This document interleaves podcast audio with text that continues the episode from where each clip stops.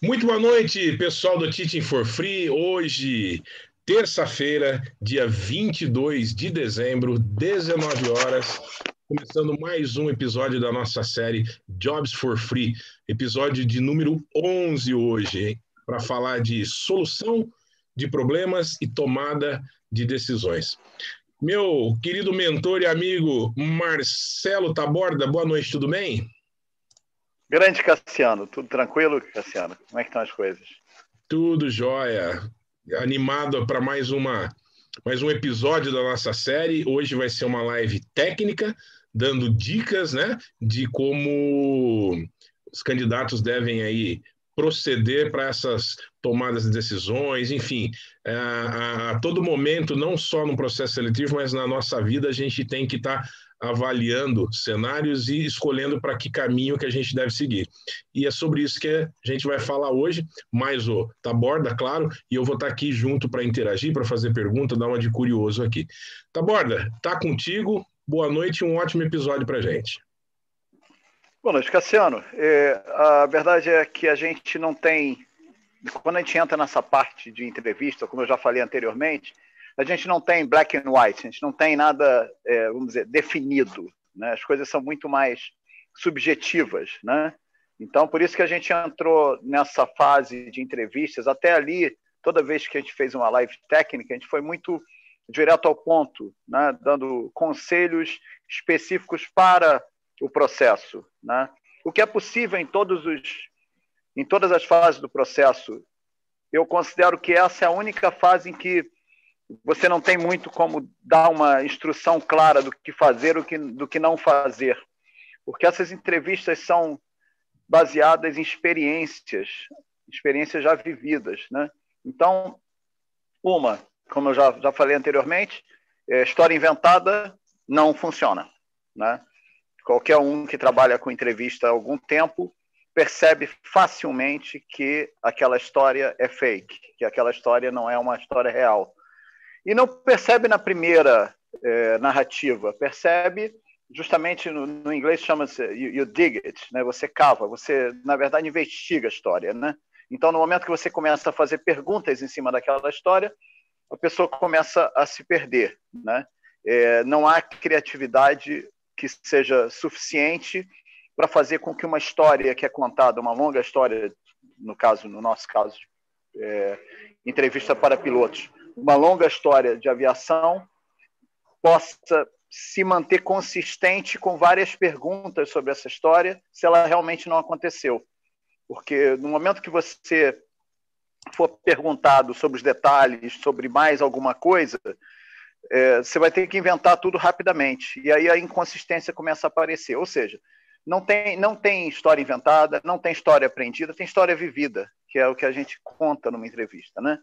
Então, como eu não posso ensinar ninguém a contar história, o que a, nossa ideia foi um pouco diferente. A gente conversou, conversei com o Cassiano, e ele abraçou a ideia da gente justamente falar sobre as competências que são as competências que são avaliadas em entrevistas para pilotos, para que de alguma forma a gente passe um pouco da doutrina que se espera que você siga durante eh, os seus voos e naturalmente isso irá trazer histórias que são histórias reais e dentro de uma, digamos, é, consistência. Né? Você vai estar contando histórias é, reais, histórias que realmente aconteceram, em cima de algumas é, alguns conceitos que você vai ver, talvez você não tenha visto antes, mas que você vai ver aqui com a gente, que possa, possam te ajudar de alguma forma a obter essas histórias que sejam boas histórias para uma entrevista, né? Então, hoje a gente vai tratar de solução de problemas e tomada de decisão, né? Fora problem solving, decision making, é uma das mais importantes competências para um piloto, né? É, talvez a mais importante, mas no final das contas é, é tudo uma como se fosse uma pirâmide, né? Se você não tem a base, por exemplo, é, da comunicação, né, desmorona tudo. Você pode ser um excelente solucionador de problemas, tomar decisões muito bem, mas se você não se comunica com ninguém, se ninguém se comunica com você, se quebra a comunicação, acaba que o, no caso, a competência que você tem em tomar as decisões não vai funcionar, né? até porque você vai tomar as decisões sozinho, não sabe o que, que o outro está decidindo, quer dizer, então, e, e, tem várias outras competências que se interligam, né, que interagem entre si, mas é, certamente é, solução de problemas e tomada de decisões é uma das mais importantes de todas, né? E a gente faz isso no dia a dia, né? Assim como o Cassiano estava conversando comigo, que ele no trabalho dele faz isso diariamente. A gente toma muitas decisões sem nem perceber as decisões que a gente está tomando e outras a gente para para pensar. Então, umas são muito naturais, elas já saem direto, elas já são automáticas, você já sabe o que você deve fazer, ao passo que outras você realmente tem que ter algum tipo de análise, tem que ter algum tipo de, é, digamos, é, filtro do que você vai fazer, você tem que é, perceber o efeito que você vai fazer no futuro, ou seja, são decisões mais difíceis. Né? Então, a gente fez um, PowerPointzinho para a gente seguir mais ou menos uma linha. Depois a gente pode conversar, o Cassiano pode é, vai interagir comigo, vai me perguntar coisas, vai dar a opinião dele e de repente a gente coloca conta algumas histórias, né? Eu posso até contar algumas histórias que eu vivi em termos de decisões difíceis que eu tive que tomar na minha carreira e para ilustrar um pouquinho, né? Uma decisão é, eu juro que eu só vou contar as que deram certo, né? interessante é, é, é, é, o seguinte, né, o Tabora, fazer um parêntese aí. Uh, eu gosto muito de um, de um, cara que ele é professor, filósofo, e o Clóvis de Barros Filho, e ele fala o seguinte, que muitas vezes a gente toma uma decisão e depois acha que teria sido melhor se tivesse tomado a outra, né? E isso é uma bobagem sem tamanho, porque uh, à medida que as coisas vão acontecendo, é que a gente vai traçando o, o caminho. Você estava falando agora há pouco de uma entrevista. A entrevista você não tem, não tem muita fórmula, porque uh, você ali está sendo avaliado, está sendo entrevistado, contando as suas histórias, mas ela é um, é um, é um processo muito dinâmico e que o final dela é, é, é, tem muitas possibilidades dependendo do que você fala, né? Dependendo daquilo que você coloca, é que o rumo daquela entrevista toda pode ir para um lado ou para outro, né? Então, não tem, não tem muita forma. O que a gente vai procurar fazer aqui é dar as dicas, né, de postura, de posicionamento, como é que você deve agir, mas é, é um negócio muito pessoal. Eu não tenho, eu não, eu não vou lá para contar a história do Taborda, contar a história do tiozão, vou lá para contar a minha história e assim por diante, né? Então, exatamente, é muito, exatamente. É muito importante isso. Exatamente. E, na verdade, é, a, essa, vamos dizer assim, é, previsão do que deve acontecer no futuro, dependendo da decisão que você tome, é talvez a parte mais importante da decisão. Né? Você pensa no que passou, no que aconteceu, em onde você está, muito mais para pensar em aonde você vai chegar. Né? Porque como aconteceu só é importante na medida em que você tem que ter uma ideia de o que, que pode acontecer depois. Né? E, e, lógico, você tem que entender onde você está. E isso é uma grande dificuldade. Né? Então, eu vou contar minhas histórias aqui. É, eu tenho hoje o meu é, pai assistindo a live aqui.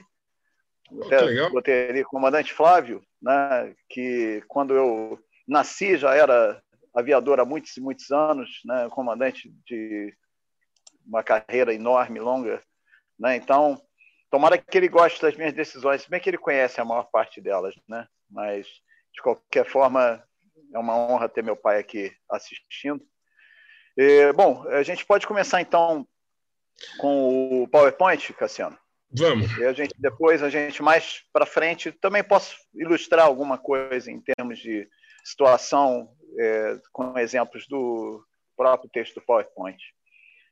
Bom, solução de problemas e tomada de decisões.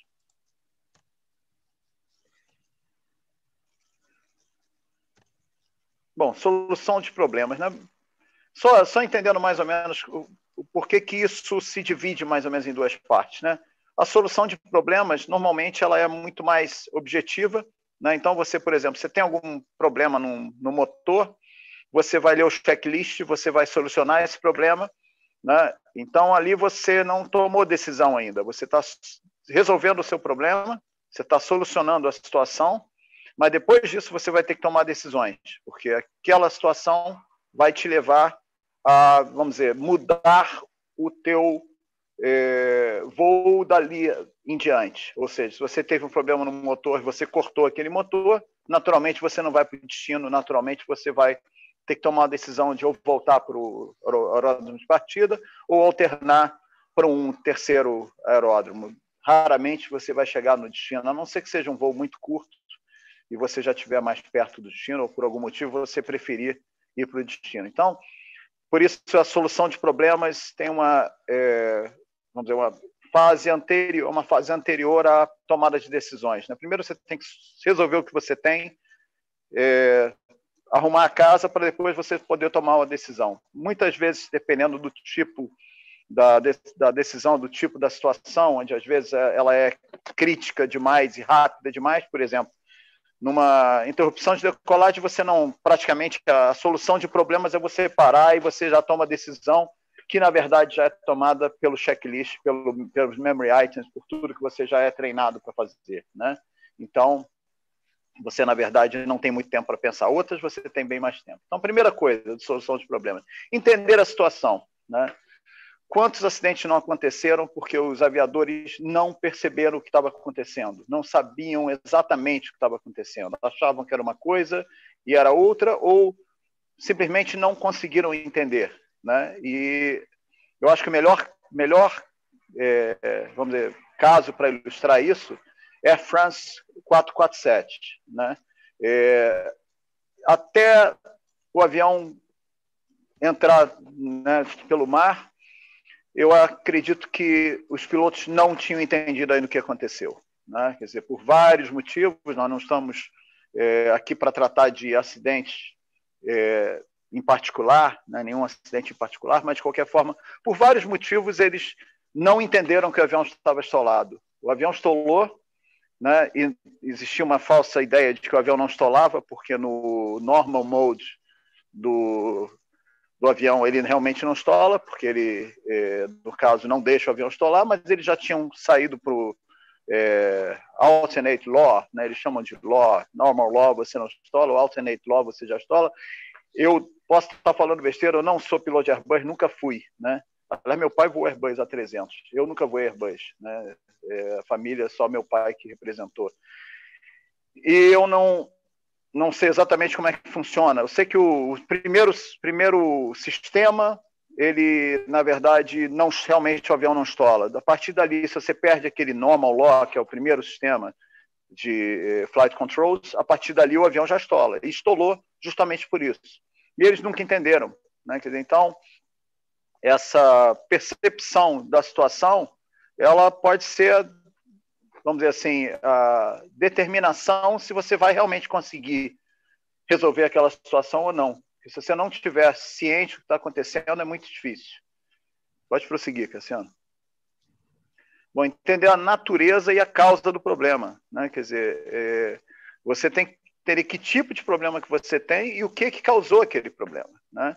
Justamente por aquela, é, vamos dizer assim, vontade que você tem, necessidade que você tem de saber o que, que aquilo ali pode acarretar mais para frente, né? onde você está agora e onde você vai estar daqui a pouco. Né? Isso é tudo situational awareness, né?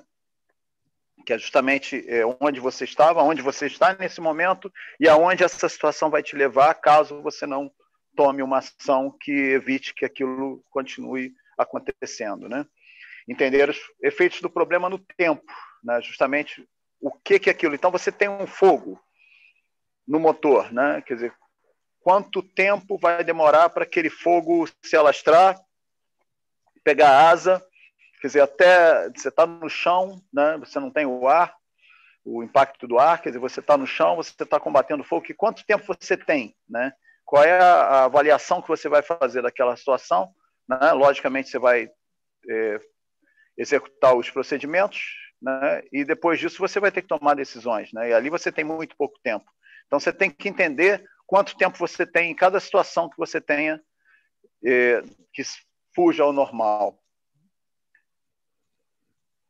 Bom, tem um objetivo, um resultado almejado, né? Então, dependendo da, do, da fase do voo, você vai ter um objetivo diferente, né? Então, por exemplo, o, se você está, é, vamos dizer, você perdeu o, um sistema importante, né? E você sabe que você não pode prosseguir com aquele é, sistema inoperante, você vai ter o objetivo de arrumar um aeroporto onde você colo possa colocar o avião com segurança. Né? Então, você tem um objetivo, você sabe o que, que você quer atingir.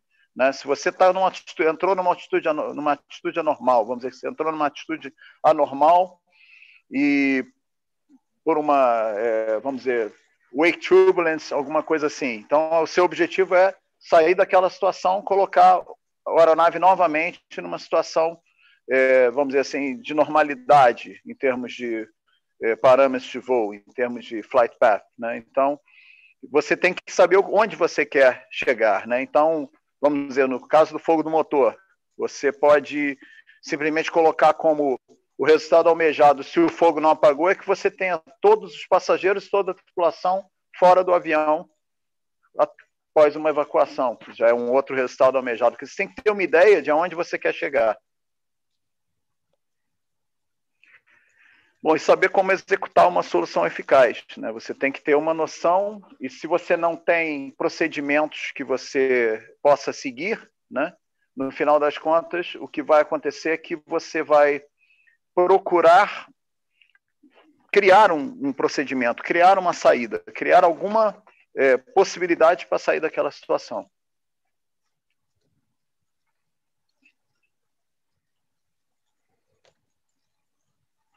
Bom, os fatores mais importantes, né?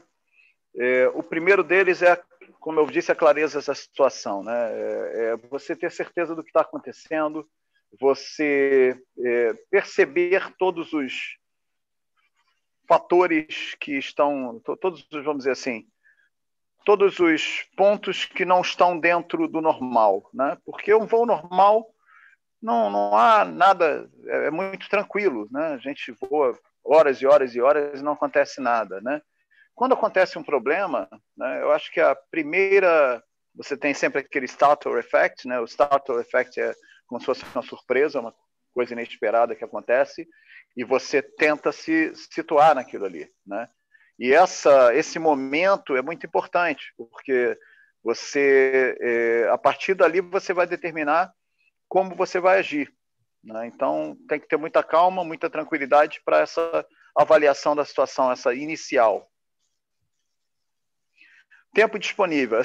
A, seguinte pergunta é crucial no momento desse. Time critical or not? Né? Quer dizer, é, você tem um tempo que você tem que estar pousado, digamos assim, ou não, que você tem um tempo máximo para tratar daquele problema, ou você tem um tempo razoável disponível, né? Então, um fogo em qualquer área do avião é uma emergência extremamente crítica. Você não vai parar para pensar, é, você não vai, é, você vai seguir os procedimentos, você já vai começar a procurar um lugar para pousar o mais rápido possível. Você já vai pensar na possibilidade daquele fogo não apagar e da situação que aquilo vai te levar. E a partir daí você já sabe que o teu tempo é mínimo. Isso leva a, vamos dizer assim, deixar algumas tarefas de lado, algumas coisas que você normalmente faria de lado, trocando elas por tempo, né? Porque é, você não tem como. Vamos dizer que você na empresa que você voa e você tem um procedimento todo de briefing para qualquer aproximação que te leva um tempo, que leva 10, 12 minutos para ser feito, né? Se você tem um fogo é, que, que esse fogo não, na verdade, não não está controlável. Quando você se coloca numa situação dessas, você já não vai conseguir fazer esse briefing. Você vai falar, olha, a pista é essa, o ILS está sintonizado, o curso está sintonizado, nós estamos sendo veterados para essa aproximação, está aqui, nós vamos e vamos embora. Não tem, não tem tudo. Você vai ter que reduzir o teu, é, teu SOP, vai ter que ser extremamente reduzido dentro do tempo que você tem disponível, né?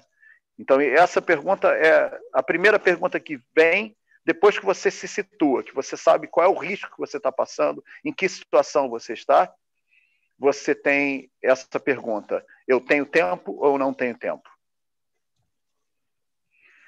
Bom, a complexidade do problema, né? Você está com o inglês eles chamam de well defined ou ill defined, né? O well defined é eu tenho um fogo no motor, eu tenho um checklist para isso, eu vou seguir esse checklist, ele vai me dizer o que eu tenho que fazer, ele vai me dar instruções, eu vou seguir aquilo, né? E até se você não conseguir pagar, você já sabe o que fazer, porque você já foi treinado para aquilo, né? Então não é, não, não tem nada indefinido ali, a coisa está bem definida, né? É, e você já sabe, você foi treinado, não, não há surpresa. E o defined é o que está acontecendo aqui? Tem um cheiro de fumaça os comissários estão dizendo que está um cheiro muito forte de fumaça na galha dianteira. Eu já estou sentindo esse cheiro aqui. Não tem nenhuma, nenhum sinal de fogo. Né? Quer dizer, a coisa está muito ainda é, indefinida. Né? O que, é que você vai fazer? Qual é, em cima disso, como você vai tomar uma decisão? Né? Você pode tomar uma decisão de iniciar imediatamente um retorno. Você não sabe da, dali aonde você vai parar. Né? Então, é, no final das contas, você pode tomar uma, uma decisão em cima de algo que ainda não está definido, mas você vai pensar no worst case scenario, que eu falo mais na frente isso. O que, é o pior que pode acontecer? Que isso passe a, de fumaça, na, possa passar aparecer realmente um fogo, né, e dê um curto-circuito geral e comece a pegar fogo o avião inteiro e você vai estar pousado o mais rápido possível, né? Então, eu acho que, no final das contas, a, a pergunta que define bem isso é: tem um checklist, tem algum procedimento, tem um SOP? Você já treinou aquilo de alguma forma? Você já viu aquilo na sua carreira? Né?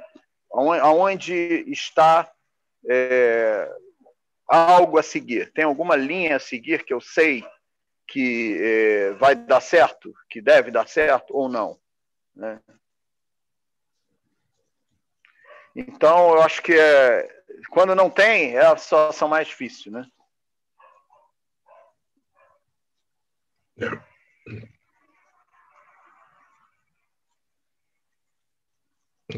Tá bom, tá, tá acompanhando aí? Sim, sim. Ah, tá. Pode, então, pode passar para o próximo. Perfeito. Então, a gente ainda Bom, tinha mais alguns itens aqui, né? Falando da, das opções. Isso, então, no final das contas, estão presentes opções diversas. Quer dizer, você tem mais de uma opção do que fazer ou não fazer. Por exemplo, você teve uma alta temperatura no teu motor, né? Você existe ali uma é, possibilidade de você seguir os checklists, os checklists dizer que se você reduzir o motor e a temperatura do óleo, por exemplo, baixar, que você pode manter ele ligado, você pode manter ele funcionando. Então, agora, se voltar a aumentar, você vai ter que cortar o motor. Então, existem opções para solucionar aquele problema ou é só uma, né? E depois, existem tarefas a ser cumpridas, como eu perguntei antes, há tempo para todas? Né? Você vai conseguir fazer tudo que você espera fazer? Né? É, e se não há tempo, o que, que você vai fazer? Qual será a sua prioridade? Quais serão as suas prioridades? O que, que realmente interessa? Né? Eu dei aquela, aquele exemplo, aquele exemplo é um exemplo bem típico. Né? Você está tendo um fogo, você está tendo uma situação que é extremamente em inglês eles chamam de time critical, então de dire emergency. Né? Você tem que pousar o mais rápido possível, você tem que colocar o avião o mais rápido. Não, não há opção. Né? O que, que você vai fazer? Você vai sintonizar teu ILS, se você tiver uma aproximação ILS, você vai botar o curso, você vai pedir uma vetoração mais curta possível, você vai fazer um PA só para preparar as pessoas para pousar o mais rápido possível, fazer um needs briefing para o chefe de equipe de 15 segundos, você não tem tempo a perder. Declarar a, emergência. A né? coisa, você, lógico, Mayday, quando você, quando você pede uma vetoração mais curta, você já Mayday, né? Você já diz o motivo até porque eles já sabem, aí lógico eles já vão acionar a, a brigada né, antifogo, pessoas bombeiros já vão estar no solo depois de você pousar. Você, e na verdade, o que, que você faz? Você prepara para o worst case scenario. Né? Se o fogo apagar, no meio do caminho, você vê que o fogo apagou, você pode tanto fazer um downgrade para um PAN, dizer, olha, não estamos mais em Mayday, não, downgraded para PAN, e você vai voltar, mas a tua, aí a tua pressa já diminui. Aí você fala, agora estou voltando, eu tive fogo no motor, mas agora parou o fogo, então você vai reavaliando. Isso a gente vai falar mais na frente também.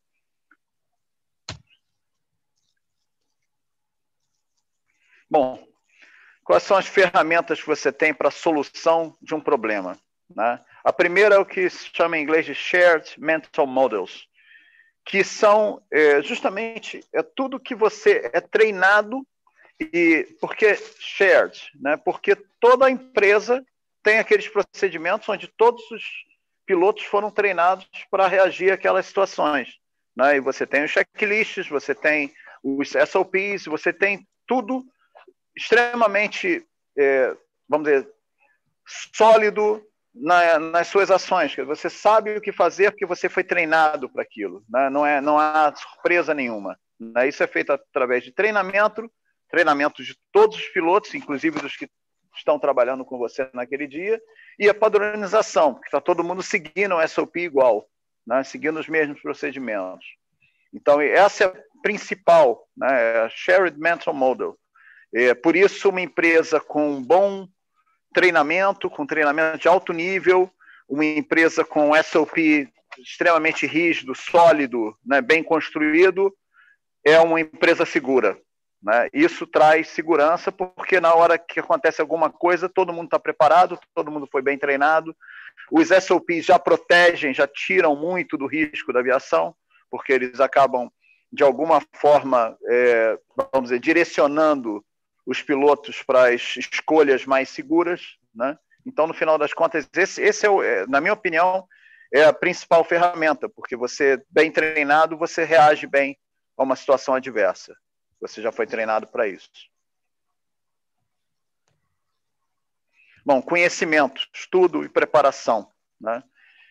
Quanto mais um piloto conhece todos os procedimentos da sua empresa, os manuais do seu avião, os sistemas do seu avião. O, no caso, o, as características do espaço aéreo que ele está voando, é, aquele dia, o voo que ele está fazendo, o plano de voo que ele está sendo despachado, como está o tempo na rota, como está o tempo no destino, como está o, o tempo nos alternados, nos, nos possíveis alternados, que se ele estudou bem aquele voo, se ele se preparou bem para aquele voo, ele está muito mais preparado para qualquer eventualidade. Se ele simplesmente ficou até tarde né, na noite e foi duas horas depois dormindo mal, fazer um voo de manhã e justamente naquele dia tem uma emergência, né? Não só ele não vai estar numa situação, numa, vamos dizer, não vai estar num, num estado físico e mental adequado para voar, mas também com certeza ele não teve tempo de se preparar para o voo e isso vai afetar qualquer solução de problema. Se acontecer alguma coisa, ele não conheceu a rota, ele não estudou a rota, ele não sabe como está o tempo, ele não sabe nada, ele chegou no avião reativo. Isso é um piloto que não é, vamos dizer assim, um, um bom profissional. Né? Eu acho que o piloto profissional tem que se preparar, tem que estar bem preparado, não só em termos de se preparar para os treinamentos, né? se preparar para os voos, mas se preparar para voar, se preparar para estar ali é, exercendo a sua função com o máximo de profissionalismo possível. Então, isso, conhecimento é fundamental. Né? Você estando fora do loop, não sabendo o que está acontecendo, fica muito mais difícil solucionar um problema. Experiência, vivência de situações similares. Quer dizer, então, que você, quanto mais experiente você fica, mais você está pronto para as situações que você nunca viu porque você já viu alguma coisa parecida, né? Você a chance de você ter ou você já viu muitas situações diferentes e nessas situações diferentes você já, vamos dizer assim, se preparou para essa que você nunca viu, né? Então a gente sempre tem alguma coisa para buscar na nossa memória que nessa situação vai te ajudar. Né? Quanto mais experiência você tem, mais você tem dessas memórias de aviação, dessas experiências vividas que te ajudam no seu dia a dia. Né? Então, você aprende a lidar melhor com o inesperado. Né? Embora, mesmo depois de muito tempo voando, você continua lidando com o inesperado. Né? As coisas nunca são iguais. Eu acho que isso é uma coisa bacana na aviação, que não tem a rotina mesmo, não existe. Né? Você faz um voo um dia, e aliás aconteceu comigo uma vez isso. Eu fiz um voo para Cochin num dia, na Índia, Dubai Cochin, e o voo foi todo errado, desde, desde o início. Deu tudo errado. Deu tudo errado, foram diversas situações, diversas decisões. Nós saímos atrasados, chegamos lá atrasados, deu pânico no avião. Foi aquele voo trabalhoso e gente, eu cheguei em casa umas quatro horas depois da hora que eu deveria ter chegado, estraçalhado, cansado. No dia seguinte eu tinha o mesmo voo. Eu falei, nossa, amanhã eu vou parar em Coxim de novo. Dia seguinte foi tudo perfeito, deu tudo certo. A gente é, tudo, absolutamente parecia um voo que tinha sido feito para nada dar errado. Né? E eu cheguei em casa meia hora antes do pouso, uma coisa que nunca acontecia, que era muito difícil acontecer. Eu, cheguei, eu posei muito adiantado, cheguei em casa quatro horas e meia antes da hora que eu, que eu cheguei no dia anterior. E eu nunca esqueci disso, porque eu falei, como o mesmo voo pode ser tão diferente de um dia para o outro. Né? Eu era o mesmo destino, mesmo, mesmo aeródromo de, de destino, a partida, a minha base na época. Então, é, você vive muita coisa e cada dia você se surpreende com uma coisa nova. Mas quanto mais você viveu, mais te ajuda isso. Né? Habilidades pessoais, cursos que você fez por conta própria, talentos que você tem, capacidades que você tem, por, por exemplo, um handling que você tem mais apurado, porque você é piloto explanador também. Né? Então, é, ou melhor ainda, né, é, um coronel Crespo, que, que foi da Esquadrilha da Fumaça, né, que está voando um Airbus A320, mas a habilidade dele de voo é muito além, muito acima da, da, habilidade de voo de um piloto normal que não teve aquela experiência. Então, isso é o que você leva pessoalmente para o teu voo, né? que não é a empresa que te deu, que a empresa não espera que você tenha, que não, ela não, não, não sabe o que cada um tem, é a parte pessoal, é o que você aprendeu na tua carreira, o que você aprendeu na tua vivência. E ajuda de outros agentes, né? que é aquela capacidade de obter ajuda de qualquer agente que possa, naquele momento, te dar uma informação ou te ajudar a decidir de alguma forma, te ajudar a solucionar o seu problema. Então, por exemplo, a ATC, né? eu vou dar uma, um exemplo de uma situação que eu, que eu tive há muitos e muitos anos atrás, MD-11 da Varig, decolando Galeão para São Paulo, depois ia a gente ia fazer São Paulo-Roma, a gente fez São Paulo-Roma, mas naquele avião a gente teve uma perda total dos instrumentos. A gente tinha 23 panes no sistema de anuncia, anunciação de panes, anunciation, né? de panes do MD-11. Né? A gente não sabia o que a gente estava tendo e a gente pediu ajuda ao controle. Para começar, a gente falou: olha, nós estamos sem nenhuma indicação de velocidade confiável, nenhuma indicação de altitude confiável. A gente está com 23 panes aqui, a gente precisa ajuda, a gente precisa ir para algum lugar para tentar entender o que está acontecendo. Né? E o controle foi super é, prestativo, né, o controlador, e procurou é, fazer é, comparações da nossa velocidade com os tráfegos que estavam do nosso lado, pedia a velocidade do tráfego, vento nos, nos deu uma ajuda boa para que a gente percebesse que o nosso standby, é, speed indication do standby era confiável. Né? E a gente acabou depois foram 28 minutos até que a gente retornou para o Galeão e pousou no Galeão. Né? Mas ATC é a primeira, é, vamos dizer assim, a primeira grande ajuda que você pode ter é do ATC. O ATC está ali para te ajudar. Né? No, e, e para isso você tem que dizer para ele que você quer ajuda. Né? Aí aquela, aquele outro lado que eu estava falando de que não adianta é, você ser um tomar uma boa decisão se você não comunica ela, né? Ou até pior ainda quando o controlador não sabe o que está acontecendo, né? O clássico dessa situação foi o Avianca em Nova York, que o comandante não dominava o inglês e o copiloto que falava bem inglês estava fazendo a fonia, não passou para o ATC o que o comandante estava pedindo para ele faz, fazer desde o início. Fala, declara emergência. Você já declarou emergência? Você declarou emergência? E a única coisa que o copiloto falou, we're a bit low on fuel, alguma coisa assim. Nós estamos com um pouquinho de problema de combustível, mas ele nunca falou Mayday fuel.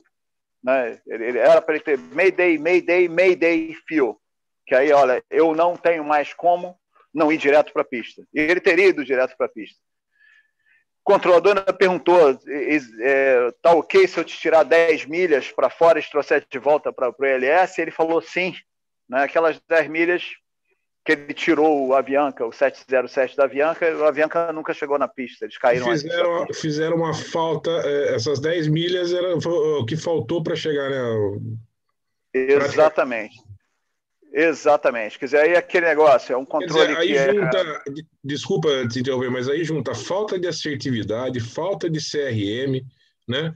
E, e, e um pouco de, não sei, se aí, eh, tirando a questão do idioma também, um pouco de falta de consciência situacional, né? Quer dizer, pô, o cara ele não tem, ele tem, ele não tem consciência da eh, verdadeira situação que ele está e de que maneira que ele precisa comunicar isso para que alguém possa ajudá-lo, né?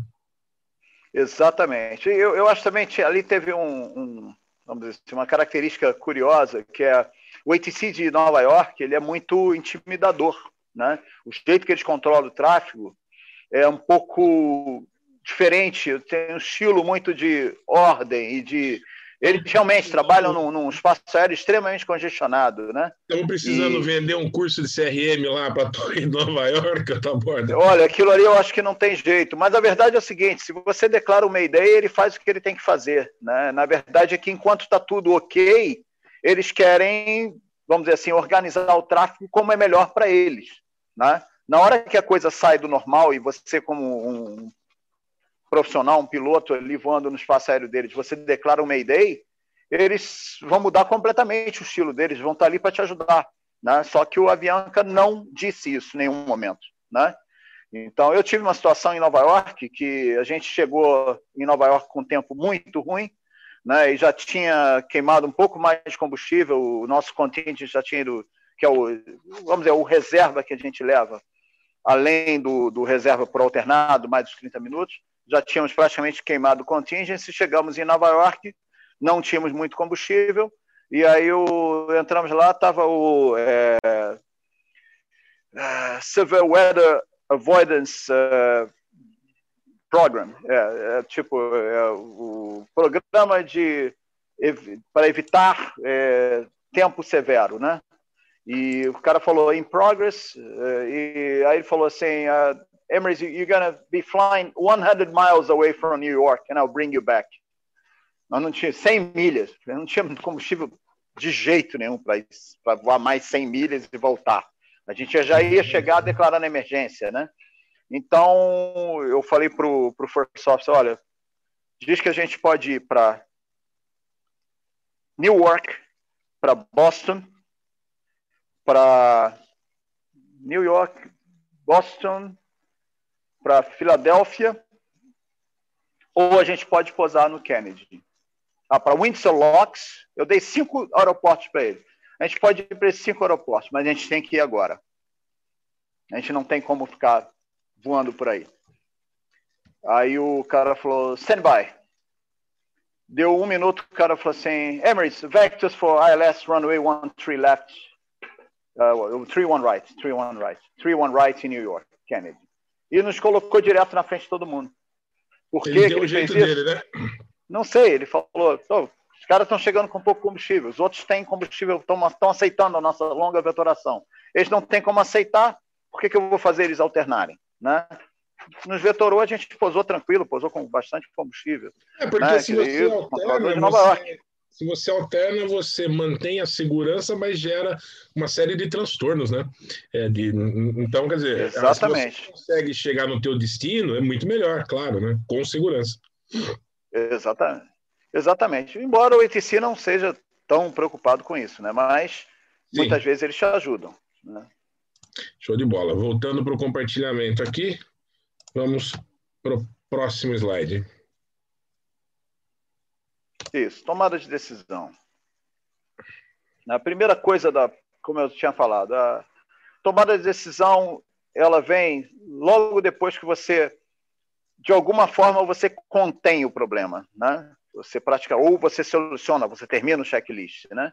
Então você vai fazer duas coisas que são fundamentais no momento que você inicia o teu processo de tomar decisão, que é o risk assessment e o time assessment, né?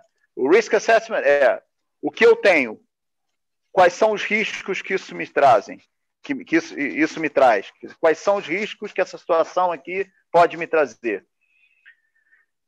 O, quais são os efeitos do que eu acabei de fazer para conter o problema, para resolver o problema, o que que isso vai é, impactar o meu voo a partir de agora, né? E quais são os riscos mesmo na segurança de voo, né? O que que isso pode dar errado, né? O que que pode acontecer mais de errado aqui para que eu possa tomar essa decisão. E a outra é o time assessment, mais uma vez, né? Ok, e agora? Eu tenho algum tempo? Quanto combustível eu tenho? Né?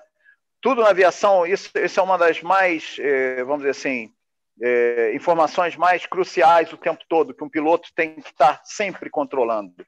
Quanto você tem de combustível, né? Você, combustível, você não tem como eh, não prestar atenção. Você tem que estar sempre ligado que você tem combustível para voar tanto tempo, que você tem esse tipo de combustível, que você, o que, que você pode fazer com o combustível que você tem, né? E aí é o momento que você vai ter, e também não, não, o time assessment não é só o combustível, o time assessment também é aquela outra situação que eu falei antes, que é se é algo time critical, se é algo que você tem que pousar de imediato, você não pode permanecer voando, ou que você estiver no chão, que você tem que fazer uma, uma fast de evacuation, que você tem que tirar todo mundo do avião o mais rápido possível, é algo que, que vamos dizer, que é urgente. Né? Depois, escolha de uma opção. Você vai escolher, você vai perguntar três coisas. Né? A primeira é, is it safe? É seguro? A segunda é, is it legal? Porque você tem que obedecer às regras. Algumas vezes você vai ter que sair dessas regras, mas depois, se você tiver uma boa explicação, para sair dessas regras, você vai ser apoiado. E a outra é eficiente, vai dar certo. Né? Então, o eficiente entra por último, porque, vamos dizer assim, se você tiver voando, vamos dizer, no Brasil, né? e você tem, é, vamos ver, dois, dois aeroportos, um próximo do outro. Anápolis, que é uma base aérea, e você tem Brasília e você fala, bom, quer saber? Eu vou para Anápolis, porque eu vou botar o avião com segurança em Anápolis, né? Vou declarar um Mayday e vou falar que é pousar em Anápolis. É, eu não sei nem se é legal, porque é uma base aérea, né? Mas é, é seguro? É seguro. O aeroporto está ali, a pista está ali, você vai posar, você vai parar, não tem problema nenhum, né? Agora, é eficiente? Vocês imaginam é, se você tem é, os passageiros todos em Anápolis, quer dizer, como, como, a empresa vai tirar todo mundo de lá, vai ter que mandar um ônibus para lá para trazer as pessoas para Brasília, quer dizer, é complicado, né? E o avião lá não tem nenhuma facilidade, não tem handling, não tem combustível, não tem né, a empresa que abastece normalmente combustível, quer dizer, está tudo errado. Mas você botou o avião com segurança no chão, né? Agora, você estava com fogo em cima de Anápolis e você tem que demorar 10 minutos, 15 minutos a mais para ir para Brasília, é lógico que você não vai para Brasília, que você vai perguntar, is it safe? Não, eu tenho que botar o avião o mais rápido possível no chão, então eu vou pousar na base aérea. Né? Então, o, é, essas, né, é, vamos dizer assim, comparações das suas opções, o que, que é seguro primeiro, depois o que, que é legal e depois o que, que é efficient, eficiente, né? Bom, procedimento específico, se existia, funcionou bem? Ou seja, você conseguiu conter a situação, conter o problema, você conseguiu é, terminar um checklist, deu certo, ele cumpriu o seu objetivo? Né? Então, é óbvio que naquele caso em que eu falei que o fogo não apagou, né, a tua tomada de decisão vai ser completamente diferente do que na situação em que o fogo apagou. E agora que você tem um motor cortado, mas não tem fogo nenhum. Não, não mas o motor ainda está pegando fogo, então você não conteve o problema. Então a tua situação é completamente diferente. Depois, só tem três alternativas. Né? A quarta seria fazer um, um ditching, como fez o, o, o Sully lá em Nova York, ou posar fora de aeroporto. Né? Isso é muito difícil, mas a princípio, numa situação normal, você tem que pensar em três alternativas, que é voltar para onde você saiu, alternar para algum aeroporto no meio do caminho, ou perto do, do, da partida, perto do destino, ou prosseguir para o destino, né? Até onde você vai poder levar aquele teu problema, né? Tem problemas que você pode levar, tem problemas que são, vamos dizer, mais adequado, muitas vezes, levar para o teu destino do que você voltar para o aerodrome de partida. Vou dar um exemplo. Você tem um tire, tire failure, né? Você dizer, perdeu um pneu na decolagem, né? Você vai ter que posar com um pneu uma roda menos, às vezes duas, né? Então você prefere levar até o destino, se, você, se o aeroporto é um bom aeroporto, com uma pista longa, você vai queimar bastante combustível até chegar lá. Né? E você vai ter mais tempo de preparar tudo. Não há por, por que você voltar correndo para o aeroporto de partida, porque você já decolou, não tem nenhuma situação que te faça não poder continuar a voar, e você uma hora vai ter que lidar com isso. E quanto mais você perder peso, melhor. Né? Vai te ajudar. Então, você pode decidir levar um avião com tire failure, por exemplo, né, de, do Rio até Nova York, e pousar em Nova York com tire failure. Né? Normalmente não vai dar muita coisa, mas você vai ter que pousar em algum lugar de qualquer jeito. Né?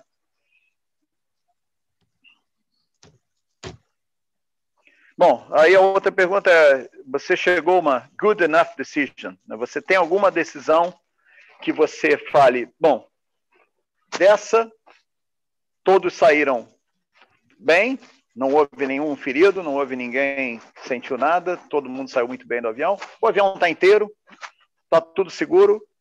Pode não ter sido a melhor decisão, mas foi boa o suficiente, foi, foi segura e levou o avião a um é, lugar seguro com os passageiros e tripulação em segurança. Né? Então, essa é a pergunta que você vai se fazer. Né? Você, cons você conseguiu, porque se você não conseguiu essa good enough decision, uma decisão que seja boa o suficiente, que seja é, seguro o suficiente, você vai ter que pensar em uma outra. Né?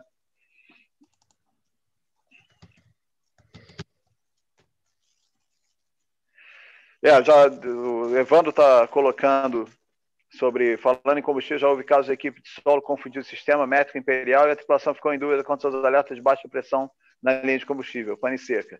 Houve muita coisa assim, Evandro, infelizmente. Infelizmente houve, exatamente. Houve muita, é, vamos dizer, muito mal entendido nesse sentido, né? Até aviões abastecidos com combustível errado, né? E caindo, porque realmente combustível de o, o Jet A1 não, não realmente no avião a pistão não dá certo. E, então já houve vários, já houveram muitos acidentes assim, infelizmente. Infelizmente a gente eh, tem na, na, história da aviação muita gente que aprendeu né, com esses erros, né, ou às vezes não teve tempo de aprender. Né, e depois, por último, a decisão foi rule-based, choice-based ou creative solution. Né? São decisões diferentes. Rule-based é o mais simples, é quando você tem um checklist, tem um SOP, você cumpre, resolve o problema e pronto. Choice base, até naquela situação que eu falei, se você pode manter o, o motor funcionando, você tem uma, algum parâmetro que é excedido, você pode optar por manter o, o motor funcionando ou não. Então você tinha alguma escolha, você tinha uma opção. E solução criativa é o, por exemplo, o que o Sully fez em Nova York, né? É, perda de potência dos dois motores, ele aproou o Rio e pousou no Rio, né? e deu certo. Né? Não sei se vocês viram o filme, mas é, na verdade foi a melhor solução. E ele criou aquilo ali na hora. Ele não decolou, não, não fez o briefing de decolagem antes da decolagem, falando com o Force Officer: ó, se a gente perder os dois motores com os pássaros, eu vou curvar aqui à esquerda e vou posar no Hudson, tá? Inclusive vão ter os três barcos chegando perto da gente. Logo que a gente parar o avião, os três barcos vão chegar, vão resgatar todo mundo, porque foi tudo totalmente, foi criado ali em segundos, né? Aquela é, solução e deu certo, né? Exatamente. E, é, e, tem, e ainda tentaram culpar ele de todo jeito, né? Tentaram, tentaram. E depois viram que, na verdade, eles estavam sendo injustos. Na verdade, o que eles viram é que eles estavam considerando que quem tentava uma coisa diferente já sabia o que estava acontecendo. E eles esqueceram que você tem um aquele starter effect que eu falei, que é o início, quando você não sabe muito bem o que está acontecendo, e você tem um é tempo para investigar é o que está acontecendo, para entender. É o delay da consciência situacional, o tempo que você precisa para entender o que está acontecendo, né? Exatamente. Quando botaram pilotos no simulador para reproduzir, tendo que pensar 30 segundos no que estava acontecendo, eles não chegavam em lugar nenhum. Né? Eles não chegavam em lugar nenhum. E aí tem a, o risco era muito maior, o risco deles não chegarem na pista e entrarem voando em cima de, de prédios e tudo, né? Então a, a, água ainda era mais segura nesse sentido, em relação aos terceiros, né? E deu certo, né? Então, é mais difícil, a 100 procedimentos, que você deve inventar um. Essa é a grande. Porque na aviação se tenta criar procedimentos para todas as situações. Né? Então, os checklists tentam cobrir tudo. Infelizmente, não se conseguiu ainda cobrir tudo que pode acontecer num avião. Né? Então, daí você tem que ter essa adaptabilidade. Você tem que saber se adaptar a uma situação que você nunca viu na vida, tentar buscar informações que você possa buscar de uma ou outra situação anormal que você é treinado para lidar com ela, né? Quer dizer, tentar buscar situações similares para, em cima dessas situações similares, você prosseguir é, administrando aquela situação, entendeu?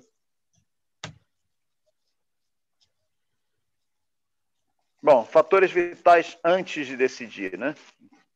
Considerar os efeitos de cada escolha no futuro, né? Tudo que você pensa, tudo que você é, pensa como possibilidade, o que você, o mais importante é projetar aquela tua decisão, as ações que você vai tomar em cima daquela decisão no futuro, aonde aquilo vai te levar, né? Isso é o mais importante, é sempre o futuro, porque você sabe onde você está, agora você quer saber onde você vai chegar. Então você vai avaliar cada decisão nesse prisma de olhar futuro. Bom, pensar sempre no worst case scenario, né? Então você vai sempre se preparar para o pior. Então eu vou dar um exemplo. Outro dia eu vi uma situação de um é, um avião, era um 737NG da Air India Express, né? Isso aconteceu, né? Foi um caso que eu que eu estava lendo que eles é, tentaram é, três aproximações em Coxim, se não me engano. Por coincidência, eu falei de Coxim mais cedo, foi em Coxim. E eles tentaram três aproximações. O, o manual deles, o, o SOP deles, não limitava o número de tentativas. Nas empresas que eu voei, sempre era duas na terceira vez você tinha que alternar. Você não fazia três aproximações para o aeroporto, a não ser que você tivesse muita certeza que você não tinha, não teria problema novamente. E aí eles estavam com o alternado Bangalore, que é um aeroporto bom, que é um aeroporto até privado na Índia, que tem ILS nas duas pistas, que é um aeroporto bem tranquilo também de ATC é bom, radar, é um aeroporto bem razoável, bem legal. Daqueles aeroportos da região ali é o melhor.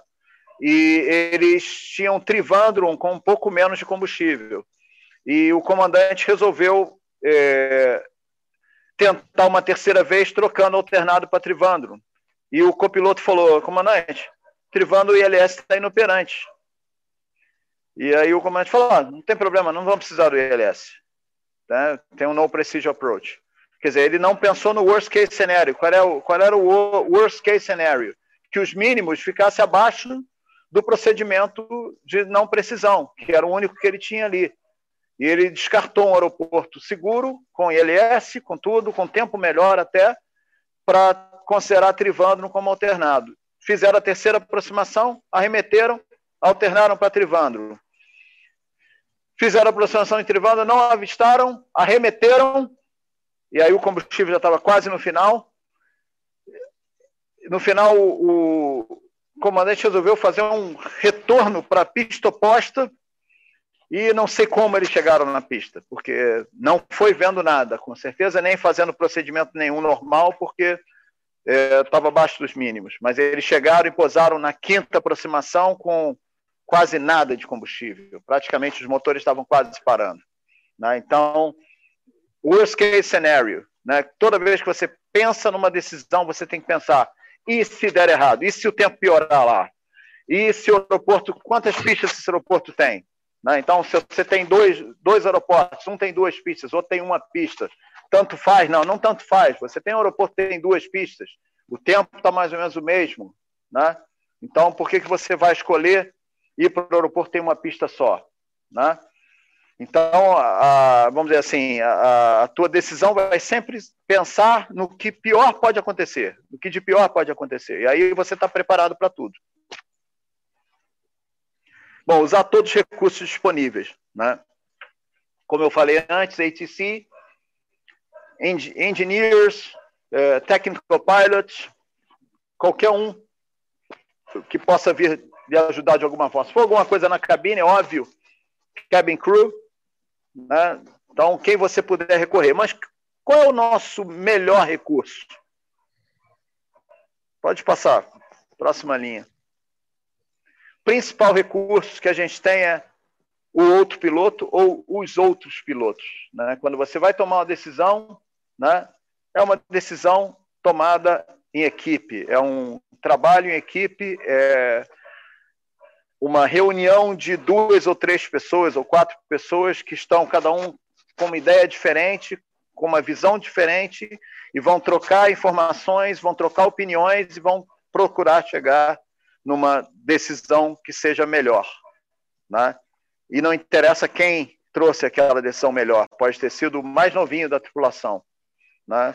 mas vai ser a melhor e se o outro piloto né, for, é, vamos dizer, aberto a ouvir a decisão dos outros, a opinião dos outros, ele pode até mudar a ideia né, dele.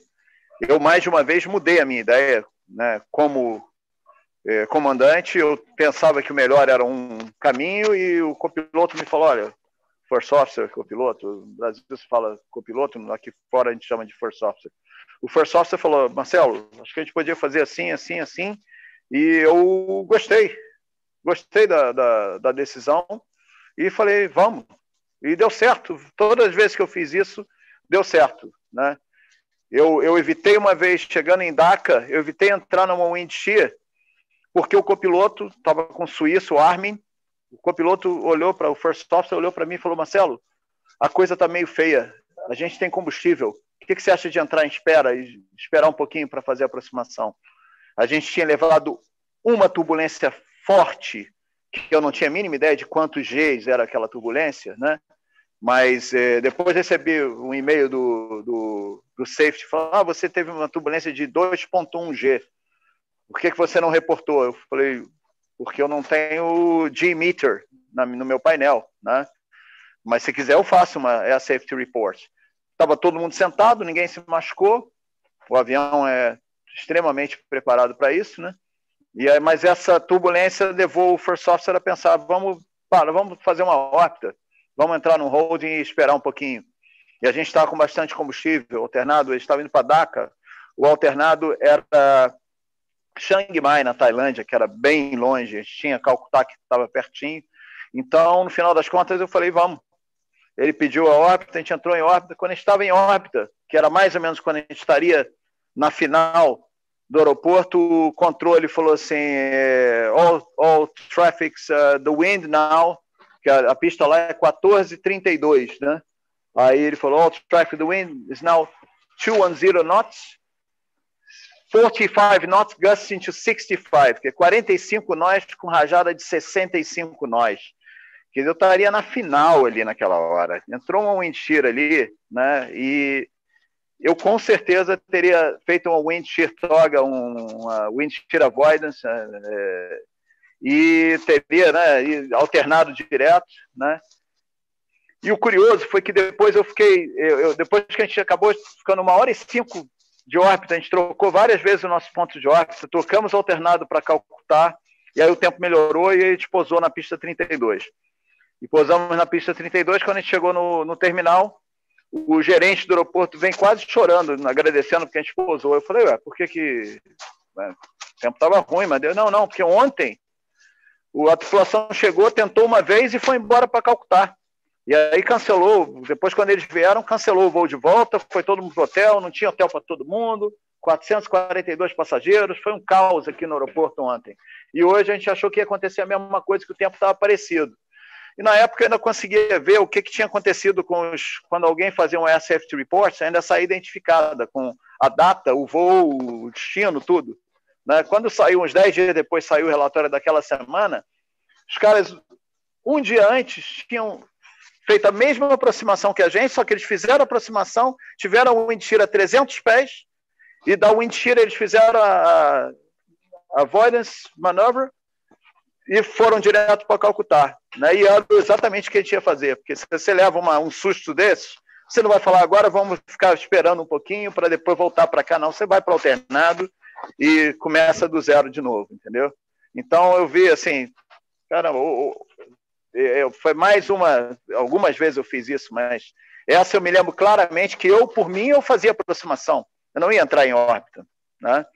Mas eu pensei, bom, eu acho que ele está sendo mais cauteloso do que eu, né? Então, por que, que eu tenho que prosseguir? Por que, que eu tenho que fazer aproximação? Não, vamos, vamos embarcar na decisão dele. E deu certo, deu super certo. Então, o principal recurso são os outros pilotos. Open-ended questions, né? uma coisa que se fala muito hoje em dia, né? porque o que, que acontecia antigamente na aviação? Tinha algum problema, alguma situação, e no final das contas, é, o que é, o Júnior LMX, é, Calcata é 0119, é, Dhaka, Bangladesh é 1432, a não ser que tenham construído um aeroporto novo lá. A gente foi para Dhaka, não para Calcata. Calcata era o alternado. Mas então, no final das contas, eh, o que acontecia? O comandante pensava eh, o que queria fazer, via a situação, tinha mais experiência e tudo, e então ele falava assim: olha, eu acho que a gente tem que fazer isso, isso, isso, isso, né?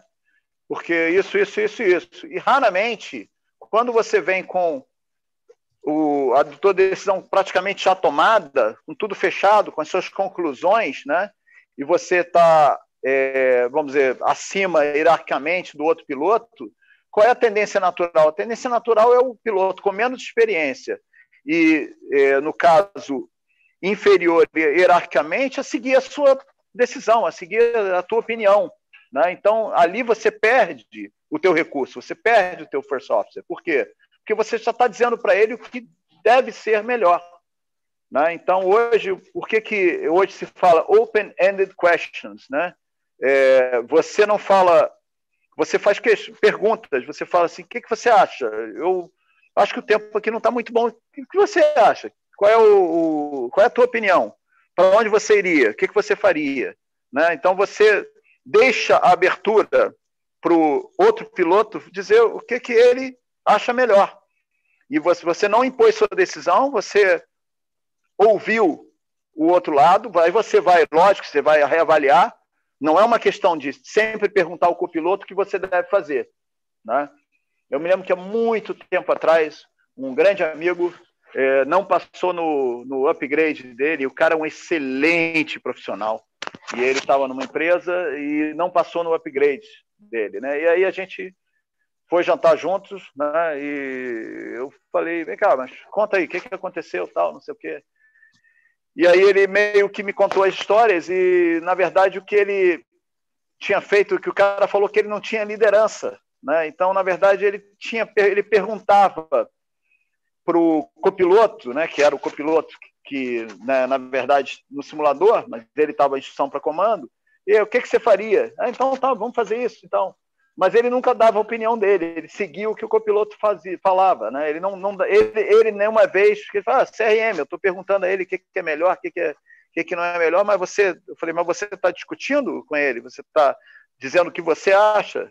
Não, não, mas eu gostei das, das, das é, opções dele. Eu falei, olha, até depois que você já é comandante, você pode até embarcar em todas que os copilotos falarem, se for, se for uma coisa boa, né?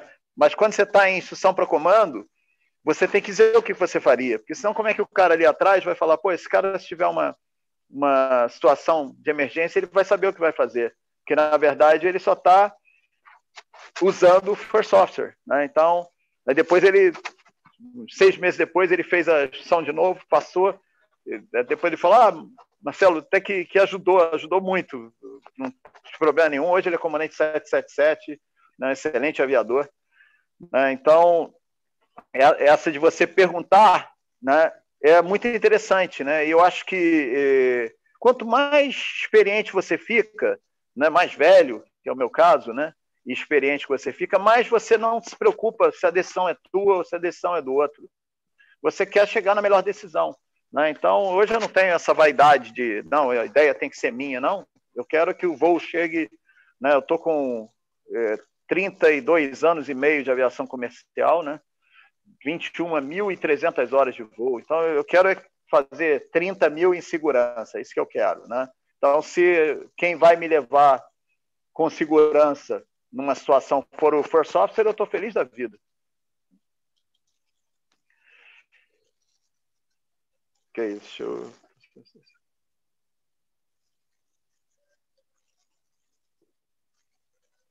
Processos de decisão. Ok. Bom, processo de decisão. Isso, aliás, é uma coisa que é, é interessante eu, eu comentar isso. Né? Depois nós vamos ver algumas estruturas, mas antes disso eu quero fazer um comentário. Né? Em toda empresa fora do Brasil, eu não sei como. Me desculpem a minha falta de informação em relação às empresas brasileiras, em relação aos processos de, de seleção das empresas brasileiras, mas nas empresas estrangeiras, né, qualquer empresa vai esperar que você tenha um processo de decisão estruturado, que você tenha um modelo, que você siga alguma coisa. Até porque você seguindo alguma coisa, você vai cobrir tudo, você vai fazer tudo que tem que fazer. Né? Então, é, a partir daí, né, qualquer seleção que você faça, você não precisa usar o modelo de decisão daquela empresa específica. Mas se você usa de uma outra empresa, você vai estar sendo bem visto naquela seleção. Por quê? Porque o selecionador vai olhar o seu simulador, vai olhar o seu, vamos dizer, o seu gerenciamento numa situação de não norma e vai falar ele está seguindo tudo direitinho. Ele, ele tem uma estrutura no processo de seleção dele. Né? Isso é uma coisa que não é muito antiga, mas aqui fora já existe há bastante tempo. Né? E que eu, sinceramente, só fui ouvir falar nisso depois que eu saí do Brasil. Né? Na época de Varig, né, é, aquele negócio, tinha o, o, da Flight Safety lá, que era o estava no MGO da Varig e tal, mas eu até lia, até, mas não era uma coisa que você praticava, você tinha muito mais da parte teórica do que realmente uma parte prática de você fazer aquilo é, naturalmente, entendeu?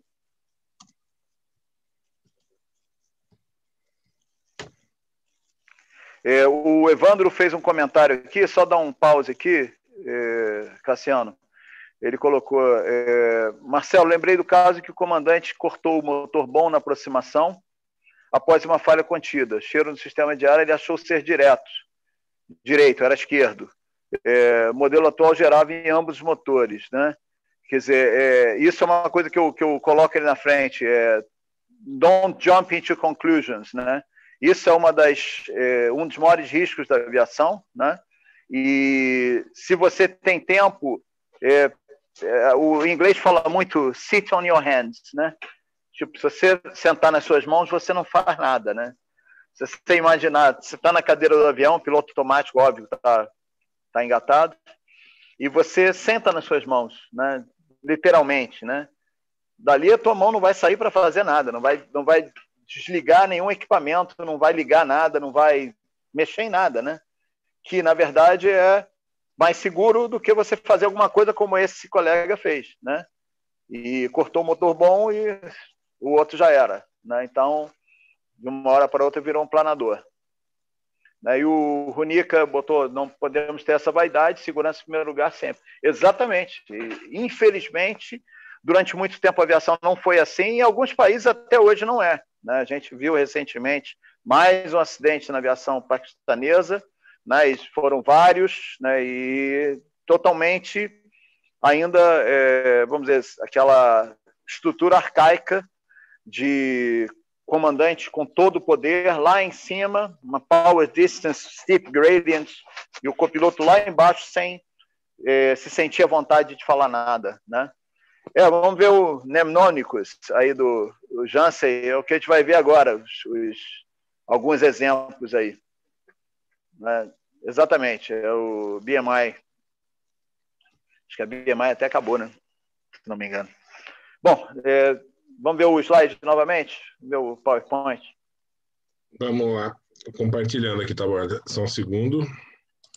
Desculpe, Runica, eu não sabia que eu pensei que fosse o sobrenome.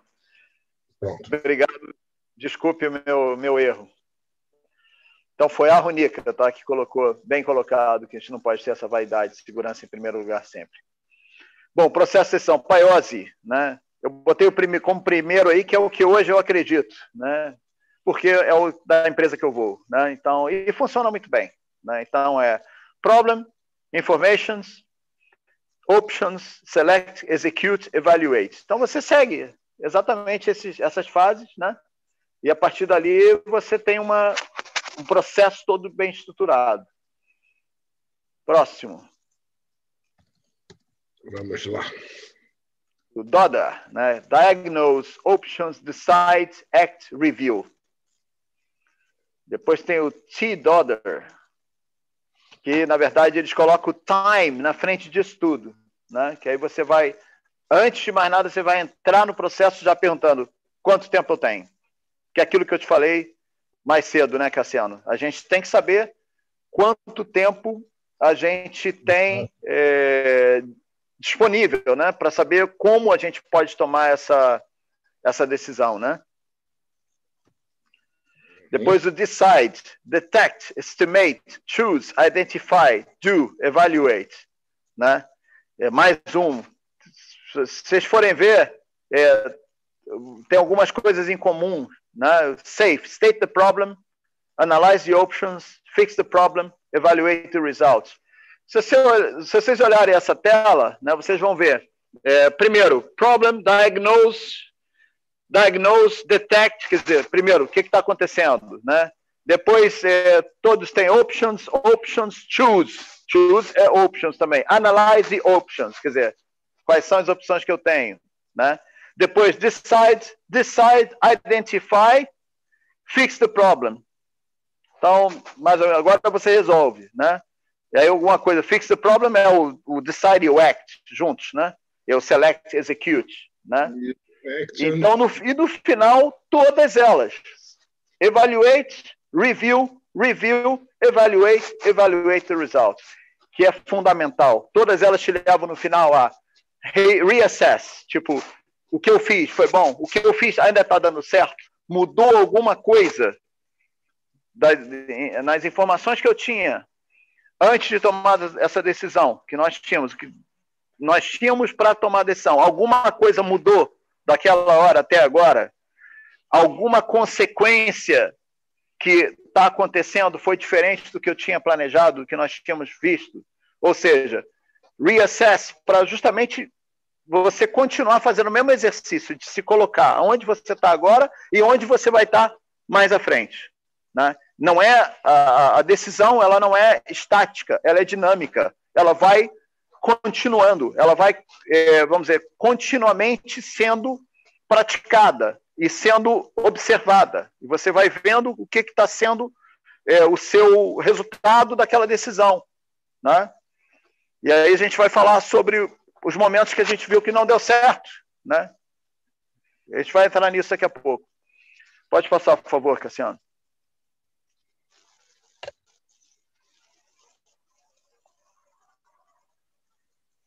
Bom, durante o processo, né, gerencie constantemente o tempo disponível. Né? Não sei se vocês eh, souberam de um avião DC-8 em Everglades, na Flórida, que eles tiveram uma luz do trem de pouso, uma luzinha, uma luzinha do trem de pouso que estava inoperante.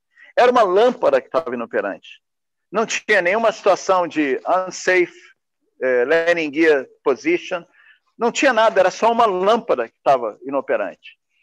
Comandante, First Officer e Flight Engineer ficaram avaliando essa pane, os três focados naquele trem de pouso, os três discutindo o que, que era, o que, que não era, o que, que tinha que fazer, o que, que não tinha que fazer, até que o avião deu pane seca. Eles caíram por falta de combustível. Na verdade, antes disso, o, o flight falou: We lost engine number four, lost engine number two, lost engine number three. Aí o comandante olhou para ele: What? Lost engine number one.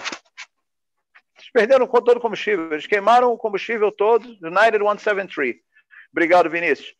Eles, a minha memória é de cinco, quase 5,6 agora em janeiro, já está meio. Está difícil lembrar o número dos voos. Mas é isso mesmo. Então, eles caíram no pântano, né, no Everglades, é, sem nenhum problema. O avião tinha nenhum problema. Uma lâmpada. Como uma lâmpada derrubou um avião inteiro. Né? Então, é, é aquela coisa. É, você tem que estar sempre gerenciando o tempo. Né? E tem tempo e combustível, óbvio. As duas coisas andam juntas. Né? Não jump into conclusions. Take your time, se tiver. Né? Por que, que eu digo se tiver? Né? É, tem horas que você não tem como. A melhor, melhor exemplo é uma rejected takeoff, né? aborted takeoff. Você não tem como falar, pegar, mas peraí, se eu rejeitar agora, o que, que vai. Não, você tem, por isso você é tão treinado, você sabe exatamente quando você rejeita abaixo de 80 nós e quando você rejeita acima de 80 nós, né? E você sabe exatamente quando você não rejeita mais, que é o V1. V1 não tem mais rejeição de decolagem. Então, dali, você é, toma a tua decisão automaticamente. Você já está treinado para tomar, na verdade. Então, na verdade, as decisões, vamos dizer assim, conceituais já estão tomadas por você, né? Então, você já sabe quais são as situações que você vai interromper e quais que você não vai interromper. Exatamente, Júnior. O Eletro da Varig foi esperto pedindo para a torre verificar o trem esposo. Quando dá para fazer isso, né, é, com certeza é muito mais seguro do que ficar em órbita perdendo combustível. Né? Bom, trabalho em equipe, sem que a hierarquia influencie. Isso a gente já conversou so, sobre isso antes. Né? É, na equipe todo mundo é igual. Né? O, os, vamos dizer, o light gradient que tem que haver, porque se não chegar a uma conclusão, o comandante vai fazer a sua decisão prevalecer, óbvio, né? Eu vou dar um exemplo de um simulador, né? Eu estava indo, a gente decolou de Manchester para Dubai, no simulador, tá? Não era vida real, não. A gente decolou de Manchester para Dubai e quando a gente decolou, a gente perdeu um motor, 777. Aí, ok, weather no UK, é, todos os aeroportos operando categoria 3 Bravo, menos Birmingham. Birmingham tem uma pista de 2.300 metros, 15,33. As duas é, cabeceiras são deslocadas, para pouso dá umas 2.200 tantos numa, 2.300 na outra, 2.290, por aí torno de 2.300 metros, que não é muita coisa, e a gente estava pesado, né? estava com, é, muito acima do peso máximo de pouso, então a gente teria que fazer jetsoning, né? Ia dar quase uma hora de jetsoning para chegar no peso máximo de pouso para conseguir botar o avião em Birmingham, que era o único lugar que não estava CAT 3 Bravo. E Londres Heathrow, CAT 3 Bravo. Né? Gatwick, K3, todos os aeroportos, K3 Bravo. Bruxelas ali, cruzando ali, né, o canal. Bruxelas estava visual, estava ótimo tempo em Bruxelas, né? Aliás, hoje eu vou muito para Bruxelas. São três pistas, né? ILS, tudo quanto é pista, né? 25 esquerda, 25 direita. 07 esquerda, 07 direita tem outros procedimentos, mas tem o ANEV Approach. E, mas ainda tem a 01, ILS a 01, ILS a 19. Né? Então, pô, tá ótimo tempo em Bruxelas. E eu falei, olha, entre ficar aqui fazendo apta e alijando combustível aqui em Birmingham, né? Eu prefiro ir para Bruxelas, fazer um, um, overweight planning em Bruxelas né? E eu vou usar o tempo que a gente a gente usa o tempo que a gente vai ficar alijando combustível para chegar em Bruxelas, né? E vamos chegar no aeroporto muito melhor, né? Três pistas. E o first officer não. Para mim a gente tem que fazer o overweight landing em London Heathrow agora, CAT 3 Bravo. Aí eu falei, olha, a gente tá mono... Não, mas o monomotor, o 777 esposa monomotor, CAT 3 Bravo, eu falei, eu sei disso. Mas eu acho que eu só vou usar isso, só quero usar isso, um CAT 3 Bravo monomotor, se não tiver outra opção. Eu acho fantástico a máquina fazer isso. Mas eu não vejo necessidade nenhuma de fazer isso, porque a gente não tem nenhuma situação de eh, dire, né, nenhuma situação crítica em termos de tempo. E Schiphol estava horrível o tempo, Júnior, infelizmente. O Bruxelas é que estava bom. Schiphol, aliás, o tempo é bem pior do que o de Bruxelas, viu? Amsterdã, meu Deus, eu adoro Amsterdã, mas o tempo lá, até como turista mesmo, de você passear em Amsterdã, é uma desgraça. Como venta e como faz frio naquele lugar. Mas o tempo bom estava em, em, em, Bruxelas, era o melhor aeroporto ali depois de cruzar, o mais perto, com tempo bom. E aí ele cismou que queria ir para Heathrow, né? Ele era inglês, via que ia para casa, né? Mas falou, ah, vamos para Heathrow, fazer o overweight landing né, CAT 3 Bravo. Eu falei, não, negativo. Eu falei, olha, é, você me desculpe, mas eu prefiro ir para Bruxelas por causa disso, disso, disso. Se a gente tiver algum degrade, é, degradation no sistema de autopilot, a gente vai ter que alternar monomotor, é, né, vai, vai ser mais tempo, mais complicado. Eu prefiro já ir direto para lá, já planejando posar em Bruxelas e tal. E aí eu, nós fizemos, né? E aí, quando a gente chegou lá, perto de Bruxelas, bum, um ILS vai, vai para o saco, né? Aí a gente, o do avião, né? Aí deu lá single source ILS, né? E aí era não podia fazer aproximação CAT 3 Bravo em Londres com aquilo, né? Que se tivesse ido para Londres a gente ia parar porque as panes estavam todas programadas, né? Aí então eu falei, o, o Thierry perguntou no debrief, Marcelo, por que, que você quis tomar a decisão, não ouviu ele. Eu falei, não, eu ouvi ele, só não gostei, né? Porque é, o objetivo do CRM é você procurar a melhor solução. E eu não achei a solução dele a melhor solução. E não era, tanto que você já tinha programado ali para eu perder o, um dos é, ILS e ficar single source ALS. E o single source ALS não pousa nem CAT 2, muito menos CAT 3 Bravo. Né? Então, e estava visual em Bruxelas. Quando você me deu a pane, não teve problema nenhum, estava tudo tudo ótimo, não tinha problema nenhum. Então, deu certo, né? Então, ele... É, realmente, você tem razão, tal. Então, nem sempre o, o, tem que ter um gradiente, alguém tem que tomar uma decisão. Quando não se chega num consenso, o comandante normalmente vai tomar a decisão, né? Bom, é, trabalho em equipe, próximo. Use todos os recursos necessários, já falamos sobre isso também. Avalie os impactos das decisões do futuro com certeza, sempre. E priorize bem as tarefas e distribua entre os tripulantes. Não queira fazer tudo, né? não queira tomar tudo para você. Né? Cada um vai fazer uma parte. Né? E isso, o, o bom dos SOPs é que isso já está bem definido. Né? Você já sabe quem está fazendo os rádios, quem está voando o avião, quem está lendo o checklist. Toda empresa tem o seu SOP muito bem definido nesse sentido. Né? Se você tiver por, é, dizer, eu acho a melhor coisa, quem está gerenciando, passa os controles para o outro para fazer o gerenciamento, né? É, como funciona na, na, empresa aqui, também funcionava na minha antiga empresa, mesma coisa. Né? Então, é, isso é fundamental. E comunique claramente suas ideias e intenções, né? Quer dizer, speak out, né? não, não guarde nada para si. Né? E, inclusive, lógico, é, como first officer, como copiloto, não guarde nada para si, seja assertivo. Se você tem certeza que você tem uma decisão melhor, uma decisão mais segura, ou se tem alguma coisa na decisão do comandante que não lhe parece segura, externe essa preocupação, mostre o porquê que você acha a sua decisão melhor, a tua opinião melhor. Bom, após tomar a decisão, né? Bom, execute as fases integrantes da decisão. Você vai executar, você vai fazer o que você tem que fazer, que você vai ter que é, setar aproximação, você vai ter que setar toda a cabine, fazer um briefing dentro do que você tem de tempo, vai ter que avisar aos passageiros, avisar a tripulação, se der tempo, avisar a empresa. Lógico, já há muito tempo você já disse o que estava acontecendo por ATC, já pediu uma vetoração, já disse para onde você queria ir, né?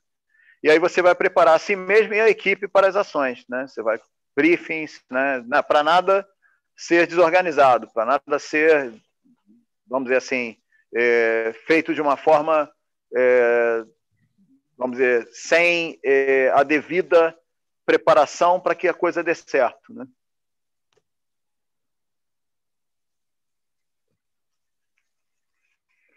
Já, já, já te respondo, Runico.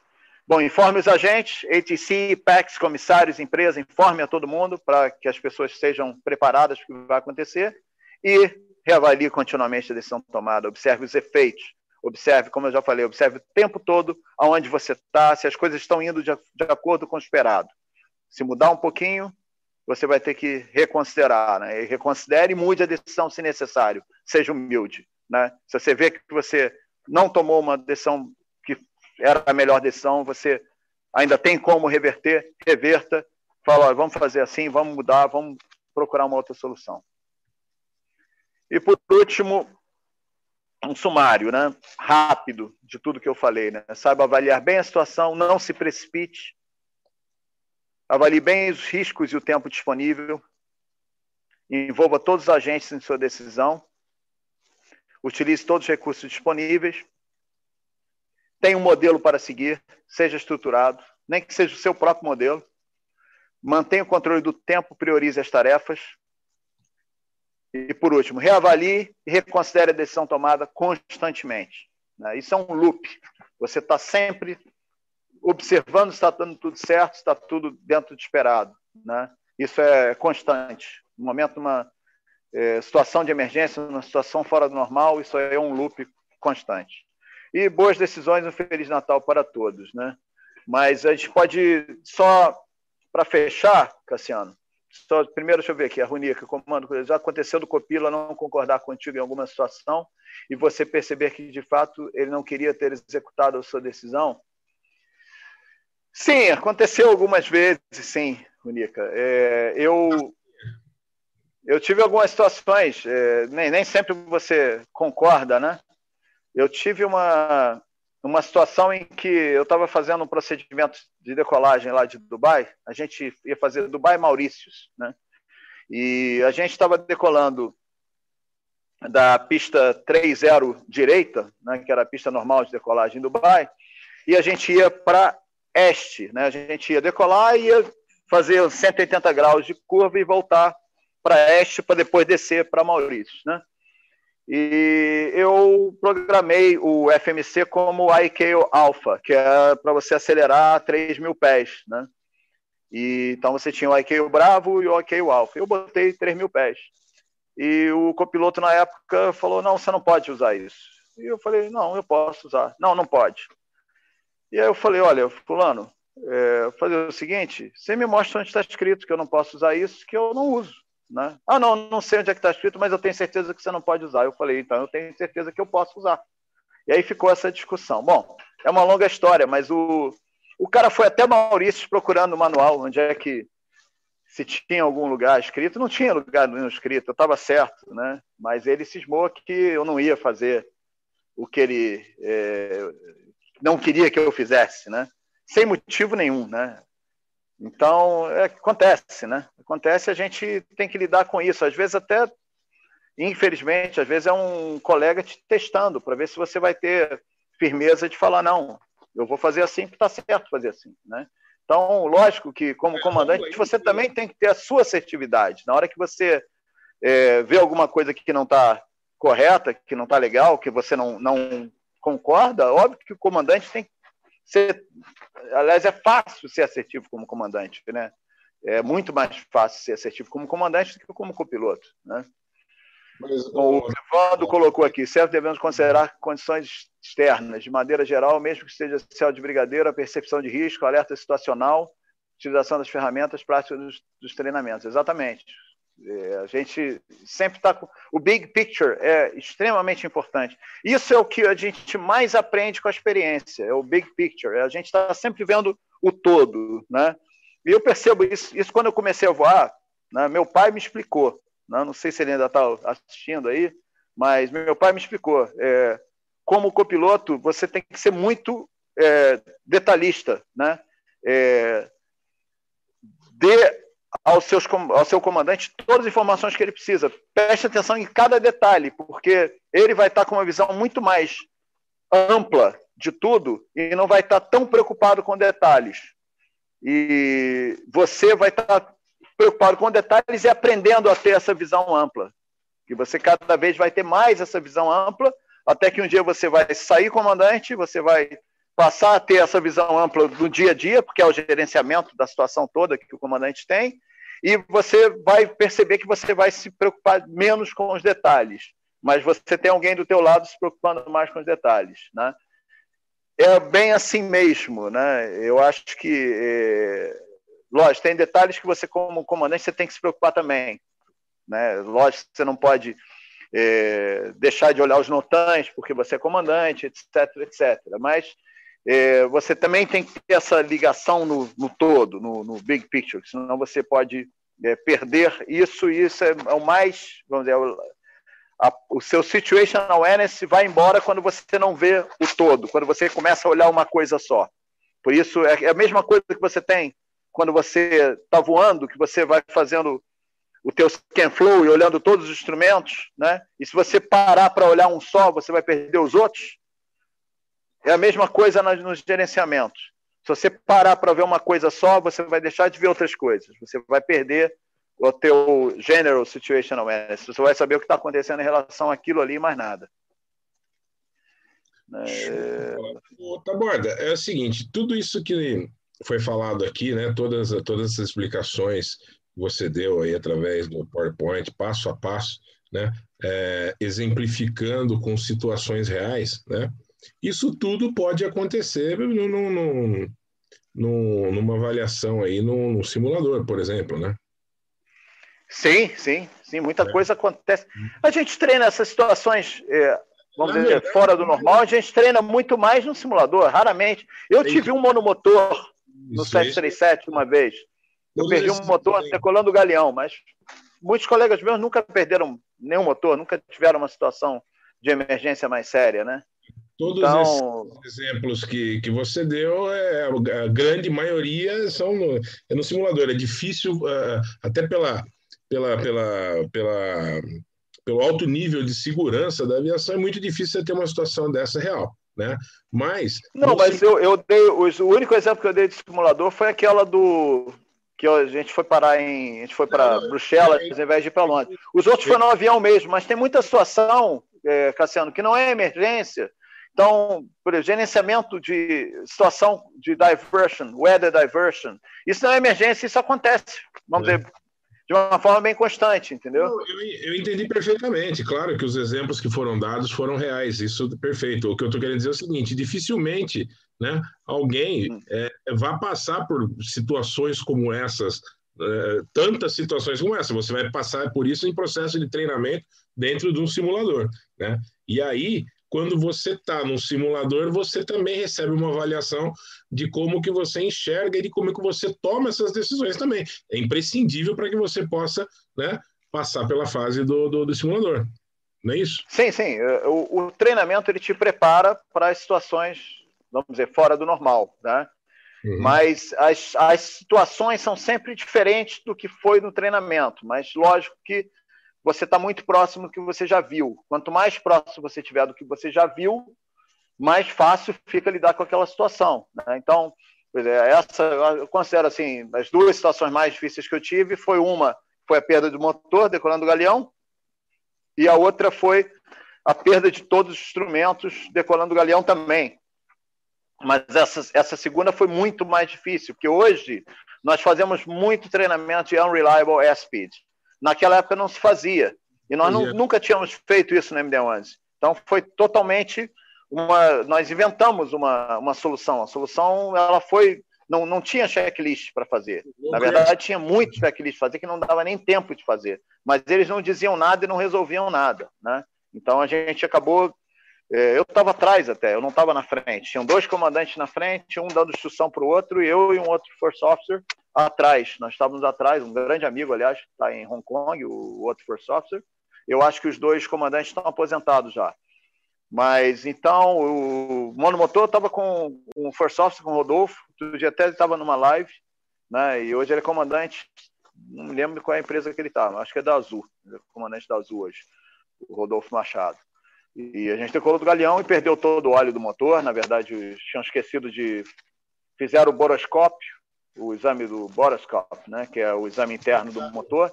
Esqueceram de botar a tampa de volta. Aí a tampa ficou lá no hangar. Quando a gente deu potência no motor, o óleo foi todo embora. Já na corrida de decolagem terminou, a corrida de decolagem, o óleo já devia ter ido embora. Rodamos, logo que a gente começou a subir, já deu low oil pressure, low oil quantity e já.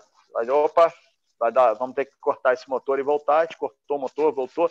É diferente, é diferente. Não dá para dizer que é a mesma coisa que fazer isso no simulador. No simulador você sabe que é de mentirinha, né? Você sabe que não tem ninguém ali atrás, que não tem um avião voando. No avião é, é a vera, né? É diferente. Essa, vamos dizer, a sensação é diferente, né? Você faz o que você foi treinado para fazer, mas você né, é, tá sentindo que você está numa emergência, está numa situação mais difícil, né? E foi curioso que na época tinham é, mudado o, os padrões, né? Que antes tinha alerta é, branco, alerta amarelo, alerta vermelho, né? E isso tinha acabado, né? E a gente sabia que isso tinha acabado. E aí o, o controle, a gente só, só declarou um PAN, né? E aí o controle é, confirme, alerta amarelo, alerta vermelho, alerta eu falei, oh, Rodolfo, isso não existe mais, mas diz para ele que é amarelo, porque senão o cara vai. Né, o cara vai continuar perguntando, então diz que é amarelo, que tá bom, né? Que era amarelo, né? Mas não vou ficar discutindo com ele nessa hora, né?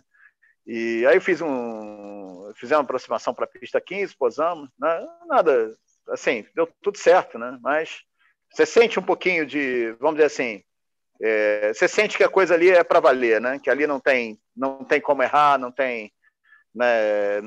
Sabe? Não tem como, ah, isso aqui você devia ter feito assim e tal, vou te dar uma notinha diferente, vou botar aqui na tua ficha, que é a tua aproximação, aquela primeira que você estolou na final, tal, a segunda, não, não, não vai ter essa ficha, né?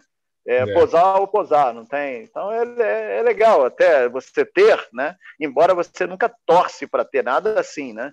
Lógico, depois que você posa, tal, que você fala, ah, legal, consegui cumprir a missão, deu certo, né? Deu tudo certo, posamos com segurança, né, tive uma experiência, foi interessante, né, mas não é, não é, vamos dizer, a mesma coisa que simulador, não. Né? E às vezes as decisões é, é mais difíceis, Cassiano, elas estão, você está parado, não está acontecendo nada, né? Eu tive uma decisão, eu vou contar uma história, a última história, e a gente depois encerra. Eu vou pedir para você é, encerrar depois disso, mas é uma história interessante. 1 hora e 40 já, vamos lá. Tá, tranquilo. Eu saí de cinco minutinhos. Estava em Nairobi, ia fazer Nairobi, Dubai, né? 777, 300R, né, lotado. A gente estava de um lado do aeroporto, o aeroporto, o terminal tinha é, tido um incêndio muito grande no terminal de Nairobi, tinha praticamente queimado inteiro, né?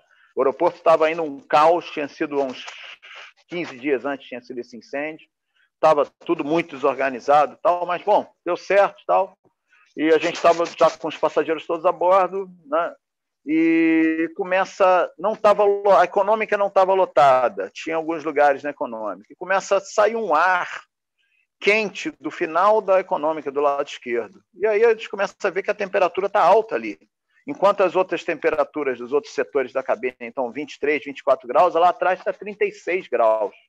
Eu falo, tem uma coisa errada. Bom, falei, bom, para começar, tira as pessoas daquela última sessão distribui um pouquinho mais na frente tal. E eu chamei o engenheiro da KLM até, o holandês. Ele falou, não, não, não tem nada errado. Eu falei, como não tem nada errado? Não, isso deve ser da PEC, do ar-condicionado. Aí eu falei, então dá uma olhada. Eu sabia, já tinha visto, né? Porque tem um sistema lá que você vê o, a temperatura do duto, né? E você consegue ver pelo sistema do, do, da manutenção, né? Você entra no CDU do central e você vê tudo. Eu tinha visto que as temperaturas do, da PEC estavam pelo contrário, estavam muito baixas, estavam próximas de zero, estava um, dois graus a saída de trás, justamente para combater o calor, né? Aí, bom, resultado. Aí não, eu falei, olha, só pode ser APU, tá, tá com vazamento da blitz da APU, porque o, o duto passa ali por baixo do lado esquerdo. Ah, não, não pode ser, senão já tinha dado alerta. Eu falei, o alerta falhou, por algum motivo não deu. Não, não, mas não pode ser, não pode ser. Eu falei, mas que mais pode ser? Não tem mais nada ligado, só tem a APU ligada. Bom, resultado. O, o engenheiro falou: ó, se tiver que ver isso aí, eu vou ter que vai ter que descarregar todos os porões e eu vou ter que abrir o forro todo do, do, do compartimento de carga. Eu nunca fiz isso na minha vida. Vai dar três, quatro horas de atraso pelo menos, tal, não sei o quê, não precisa fazer, né? Bom, resultado. Lá pela estrada é, foi uma longa história, e aí eu liguei para Dubai, falei com o MCC, que é o engenharia né, de Dubai. Eu falei: olha, é... aí eu falei: vamos fazer o seguinte, vamos desligar a APU. Falei: vamos desligar a APU. Ah, mas não tem externa. Eu falei: como não tem externa? Não, não tem externa nem tem low pressure, não tem nada, porque está tudo do outro lado do aeroporto. E o aeroporto está dividido em dois: um lado do terminal e o outro lado do terminal. Se tiver que trazer as coisas estão do outro lado, vai demorar mais de uma hora para chegar, porque vem por fora do aeroporto. Eu falei, ah, meu Deus. Então tá, então a gente só tem a APU, né? Só tem a APU. Se desligar a APU, a gente não sai mais daqui, porque não tem força elétrica, não tem força pneumática, né?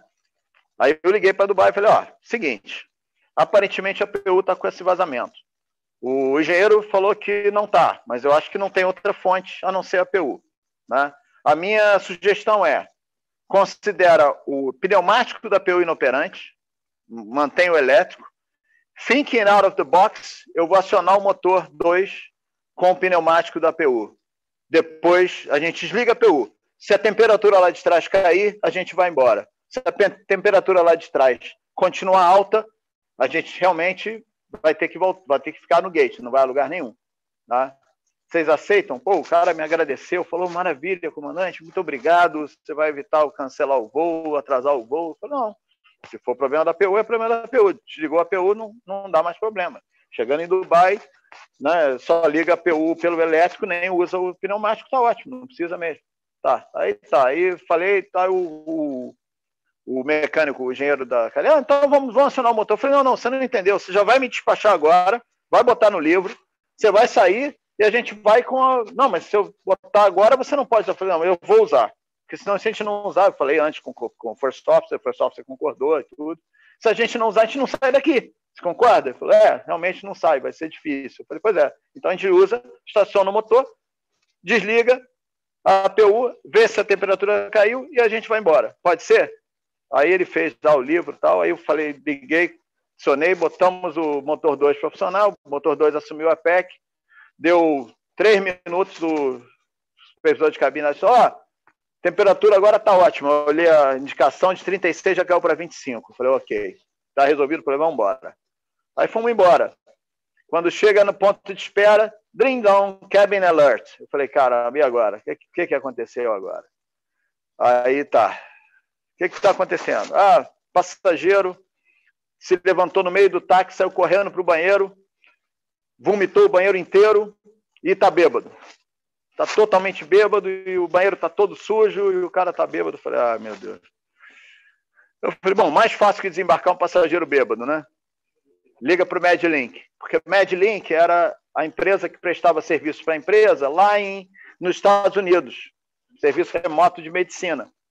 E aí o Medlink fala, fala ó, passageiro está passando mal, vomitou, aparentemente ele está bêbado, e o Medlink já fala, volta e desembarca. Né? E aí já não. Eu, eu nem tomei a decisão, nós nem tomamos a decisão, a decisão já foi tomada pelo Medlink. Então, pode ser a rainha, a rainha da Inglaterra. A Medlink mandou desembarcar, está desembarcado. Então, achei melhor, porque eu sabia que eles iam tomar essa decisão, que o passageiro estava tá, tá vomitando, e a decisão nem era minha. Não tive que voltar para desembarcar alguém. O Medlink que sugeriu, eu só acatei a decisão do Medlink. Voltamos para o gate. Voltamos no gate, o mecânico da, da KLM. Oh, oh my God, my God, o que, que aconteceu? Achando que era problema com o avião, né? Eu falei, calma, vamos fazer a mesma coisa que a gente fez antes. A gente finge que a PU está inoperante no, no ar, na hora a gente põe o ar para funcionar para acionar o motor, né? E também para manter o ar condicionado, porque estava muito calor também em Nairobi. Né? Então, no final das contas, deu tudo certo, a gente saiu. Né? Gente, depois de procurar o passageiro, não acharam o passageiro, sumiu o passageiro, aí cadê o passageiro? Lá ninguém sabe onde é que está o passageiro. Lá pela seta acharam o cara. Depois que a limpeza tinha ido embora, tinha limpado o banheiro todo, acharam o cara no outro banheiro, ele vomitou o outro banheiro inteiro de novo. Aí você fala, caramba, né? saímos duas horas e pouco atrasados, mas saímos, né? Atrasados, mas pelo menos o voo chegou. Então você vê, é uma decisão difícil, né? mas não é de voo, né? é de gerenciamento da situação ali. Mas o avião está parado no gate, né? você não está fazendo nada. Né? Mas é, as coisas estão acontecendo. E aí junta aquele dia que dá tudo errado.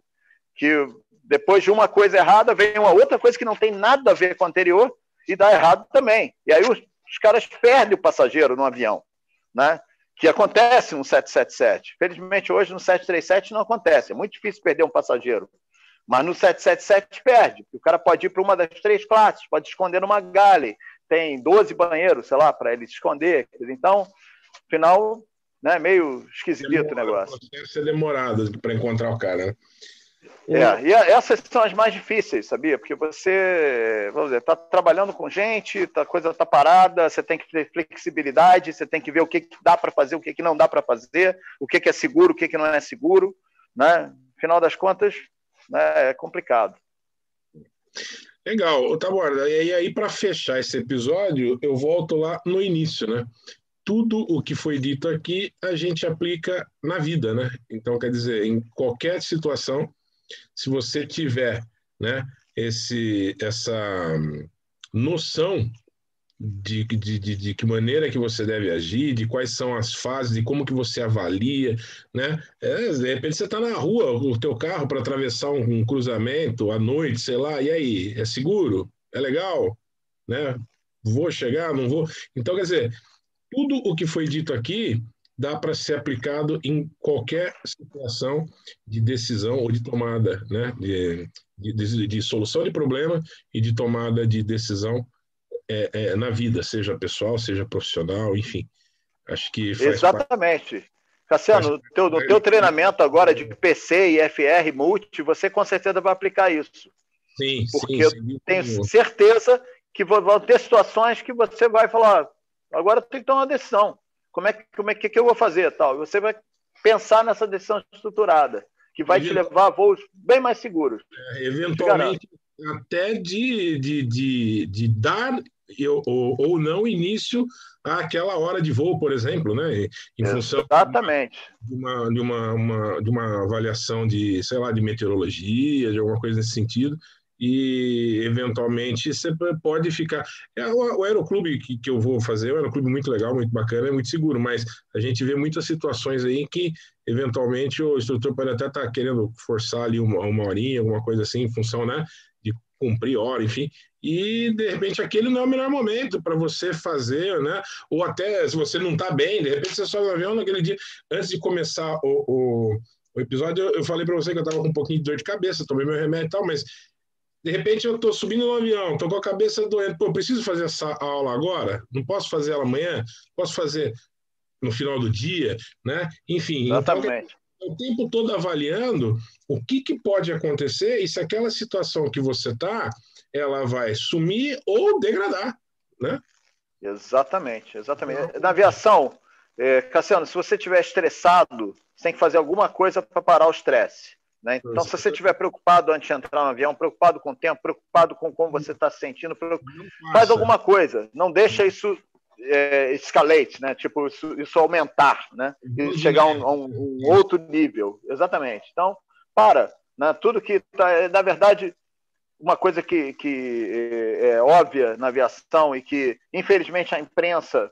O Brasil acontecia bastante, eu não sei se ainda tem isso que é dizer que arremetida, eu cheguei a ver mais de uma vez, né? É o tal arremeteu, não houve feridos, como se tivesse tido um, um evento de é, é, é, é alguma coisa deu errado.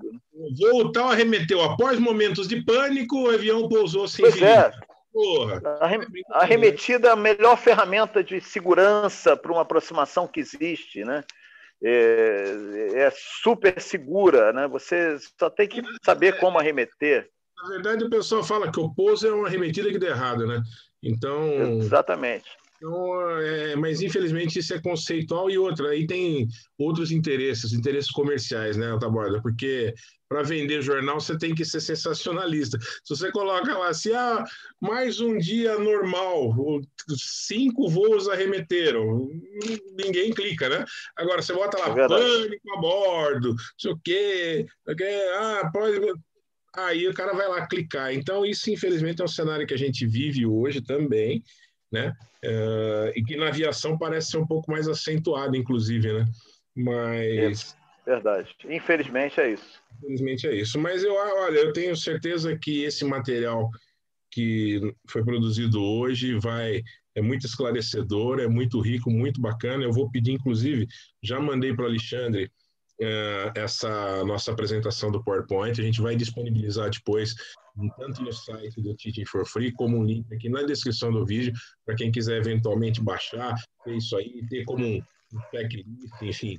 Uh, esse material vai ser disponibilizado como a gente já faz de maneira costumeira aqui no Teaching for Free. E eu quero Perfeito. agradecer mais uma vez você pela tua disponibilidade, né, pela sua dedicação aqui nessa nossa série. Hoje já Chegamos ao episódio número 11. Eu sei que o 12 vai ter uma trajetória aí com um, um convidado muito especial, né? Vai ser bem legal. E agradecer essa parceria também da gente conseguir, é, de nós nos reunirmos aqui para poder apresentar esse, esse conteúdo para os nossos, assim, não vou nem chamar de assinantes, para os nossos amigos aqui do Teaching for Free, né? Então. Exatamente. Bola, eu que te agradeço também por toda essa parceria, por ter, né, desde o início, abraçado essa causa né, e estar tá aí comigo produzindo esses conteúdos bacanas aqui para o pessoal. Maravilha. E recadinho, hein? Amanhã é dia 23. Amanhã sai um vídeo do tiozão ao meio-dia. Vídeo gravado do tiozão. Vou dar um spoiler. O nome do vídeo é Simbiose. Ele vai falar de interação homem-máquina, tá? Ó, muito legal. E... Muito legal, com certeza. Tiozão, nota mil. Meu, é... meu caro comandante Rafael Santos. Rafael Santos. Tava, ele chegou um pouquinho atrasado, mas estava na audiência com a gente aqui. E Pô, na... nem, nem vi ele aqui. É, ele chegou, chegou assim, um pouquinho atrasado, mas ele estava voando. Ah, eu vi agora, cheguei agora, não tinha, nem tinha visto. bem-vindo, Rafael. Não sei se ainda está aí. E na mas quinta... uma honra ter o tiozão na plateia. E na quinta-feira, Taborda, véspera de Natal, né, dia 24, também ao meio-dia, sai um vídeo aí de final de ano com o pessoal do Tite aí, todo mundo se mobilizou, nós gravamos uma mensagem bacana de final de ano, eu reuni, dei uma compilada nessas mensagens e eu e o mestre Jedi, nosso querido Agnaldo Silveira, finalizamos esse vídeo, vai sair também uma mensagem de fim de ano aí no dia 24 ao meio-dia, véspera de Natal, beleza? Perfeito, Cassiano. Obrigado aí. E pode ser segunda-feira, depois a gente vai marcar o. Vamos marcar, mas provavelmente segunda-feira que vem a gente está de volta, tá bom? Então, pessoal, Tranquilo. ó, muito obrigado pela audiência, obrigado por terem acompanhado o episódio com a gente aqui até o final. Não esquece do nosso likezinho, compartilhar o nosso vídeo, chama alguém para o canal, vamos ajudar. Estamos com 16, quase 17 mil inscritos, vamos chegar nos 20 mil rapidinho. O tiozão já está na campanha de 50k, a gente quer chegar em 50 mil, mas vamos, pô, temos aí, podia chegar nos 20 mil antes do fim do ano, né? Temos aí mais o quê? 8, 9 dias pela frente? 7 dias, né? Enfim, não, 8, 9, 9 dias, até o dia 31. Vamos, vamos chegar nesses 20 mil aí para ver se a gente leva a nossa mensagem e o nosso conteúdo um pouquinho mais longe, tá bom? Então, muito obrigado para todos vocês, uma ótima noite e até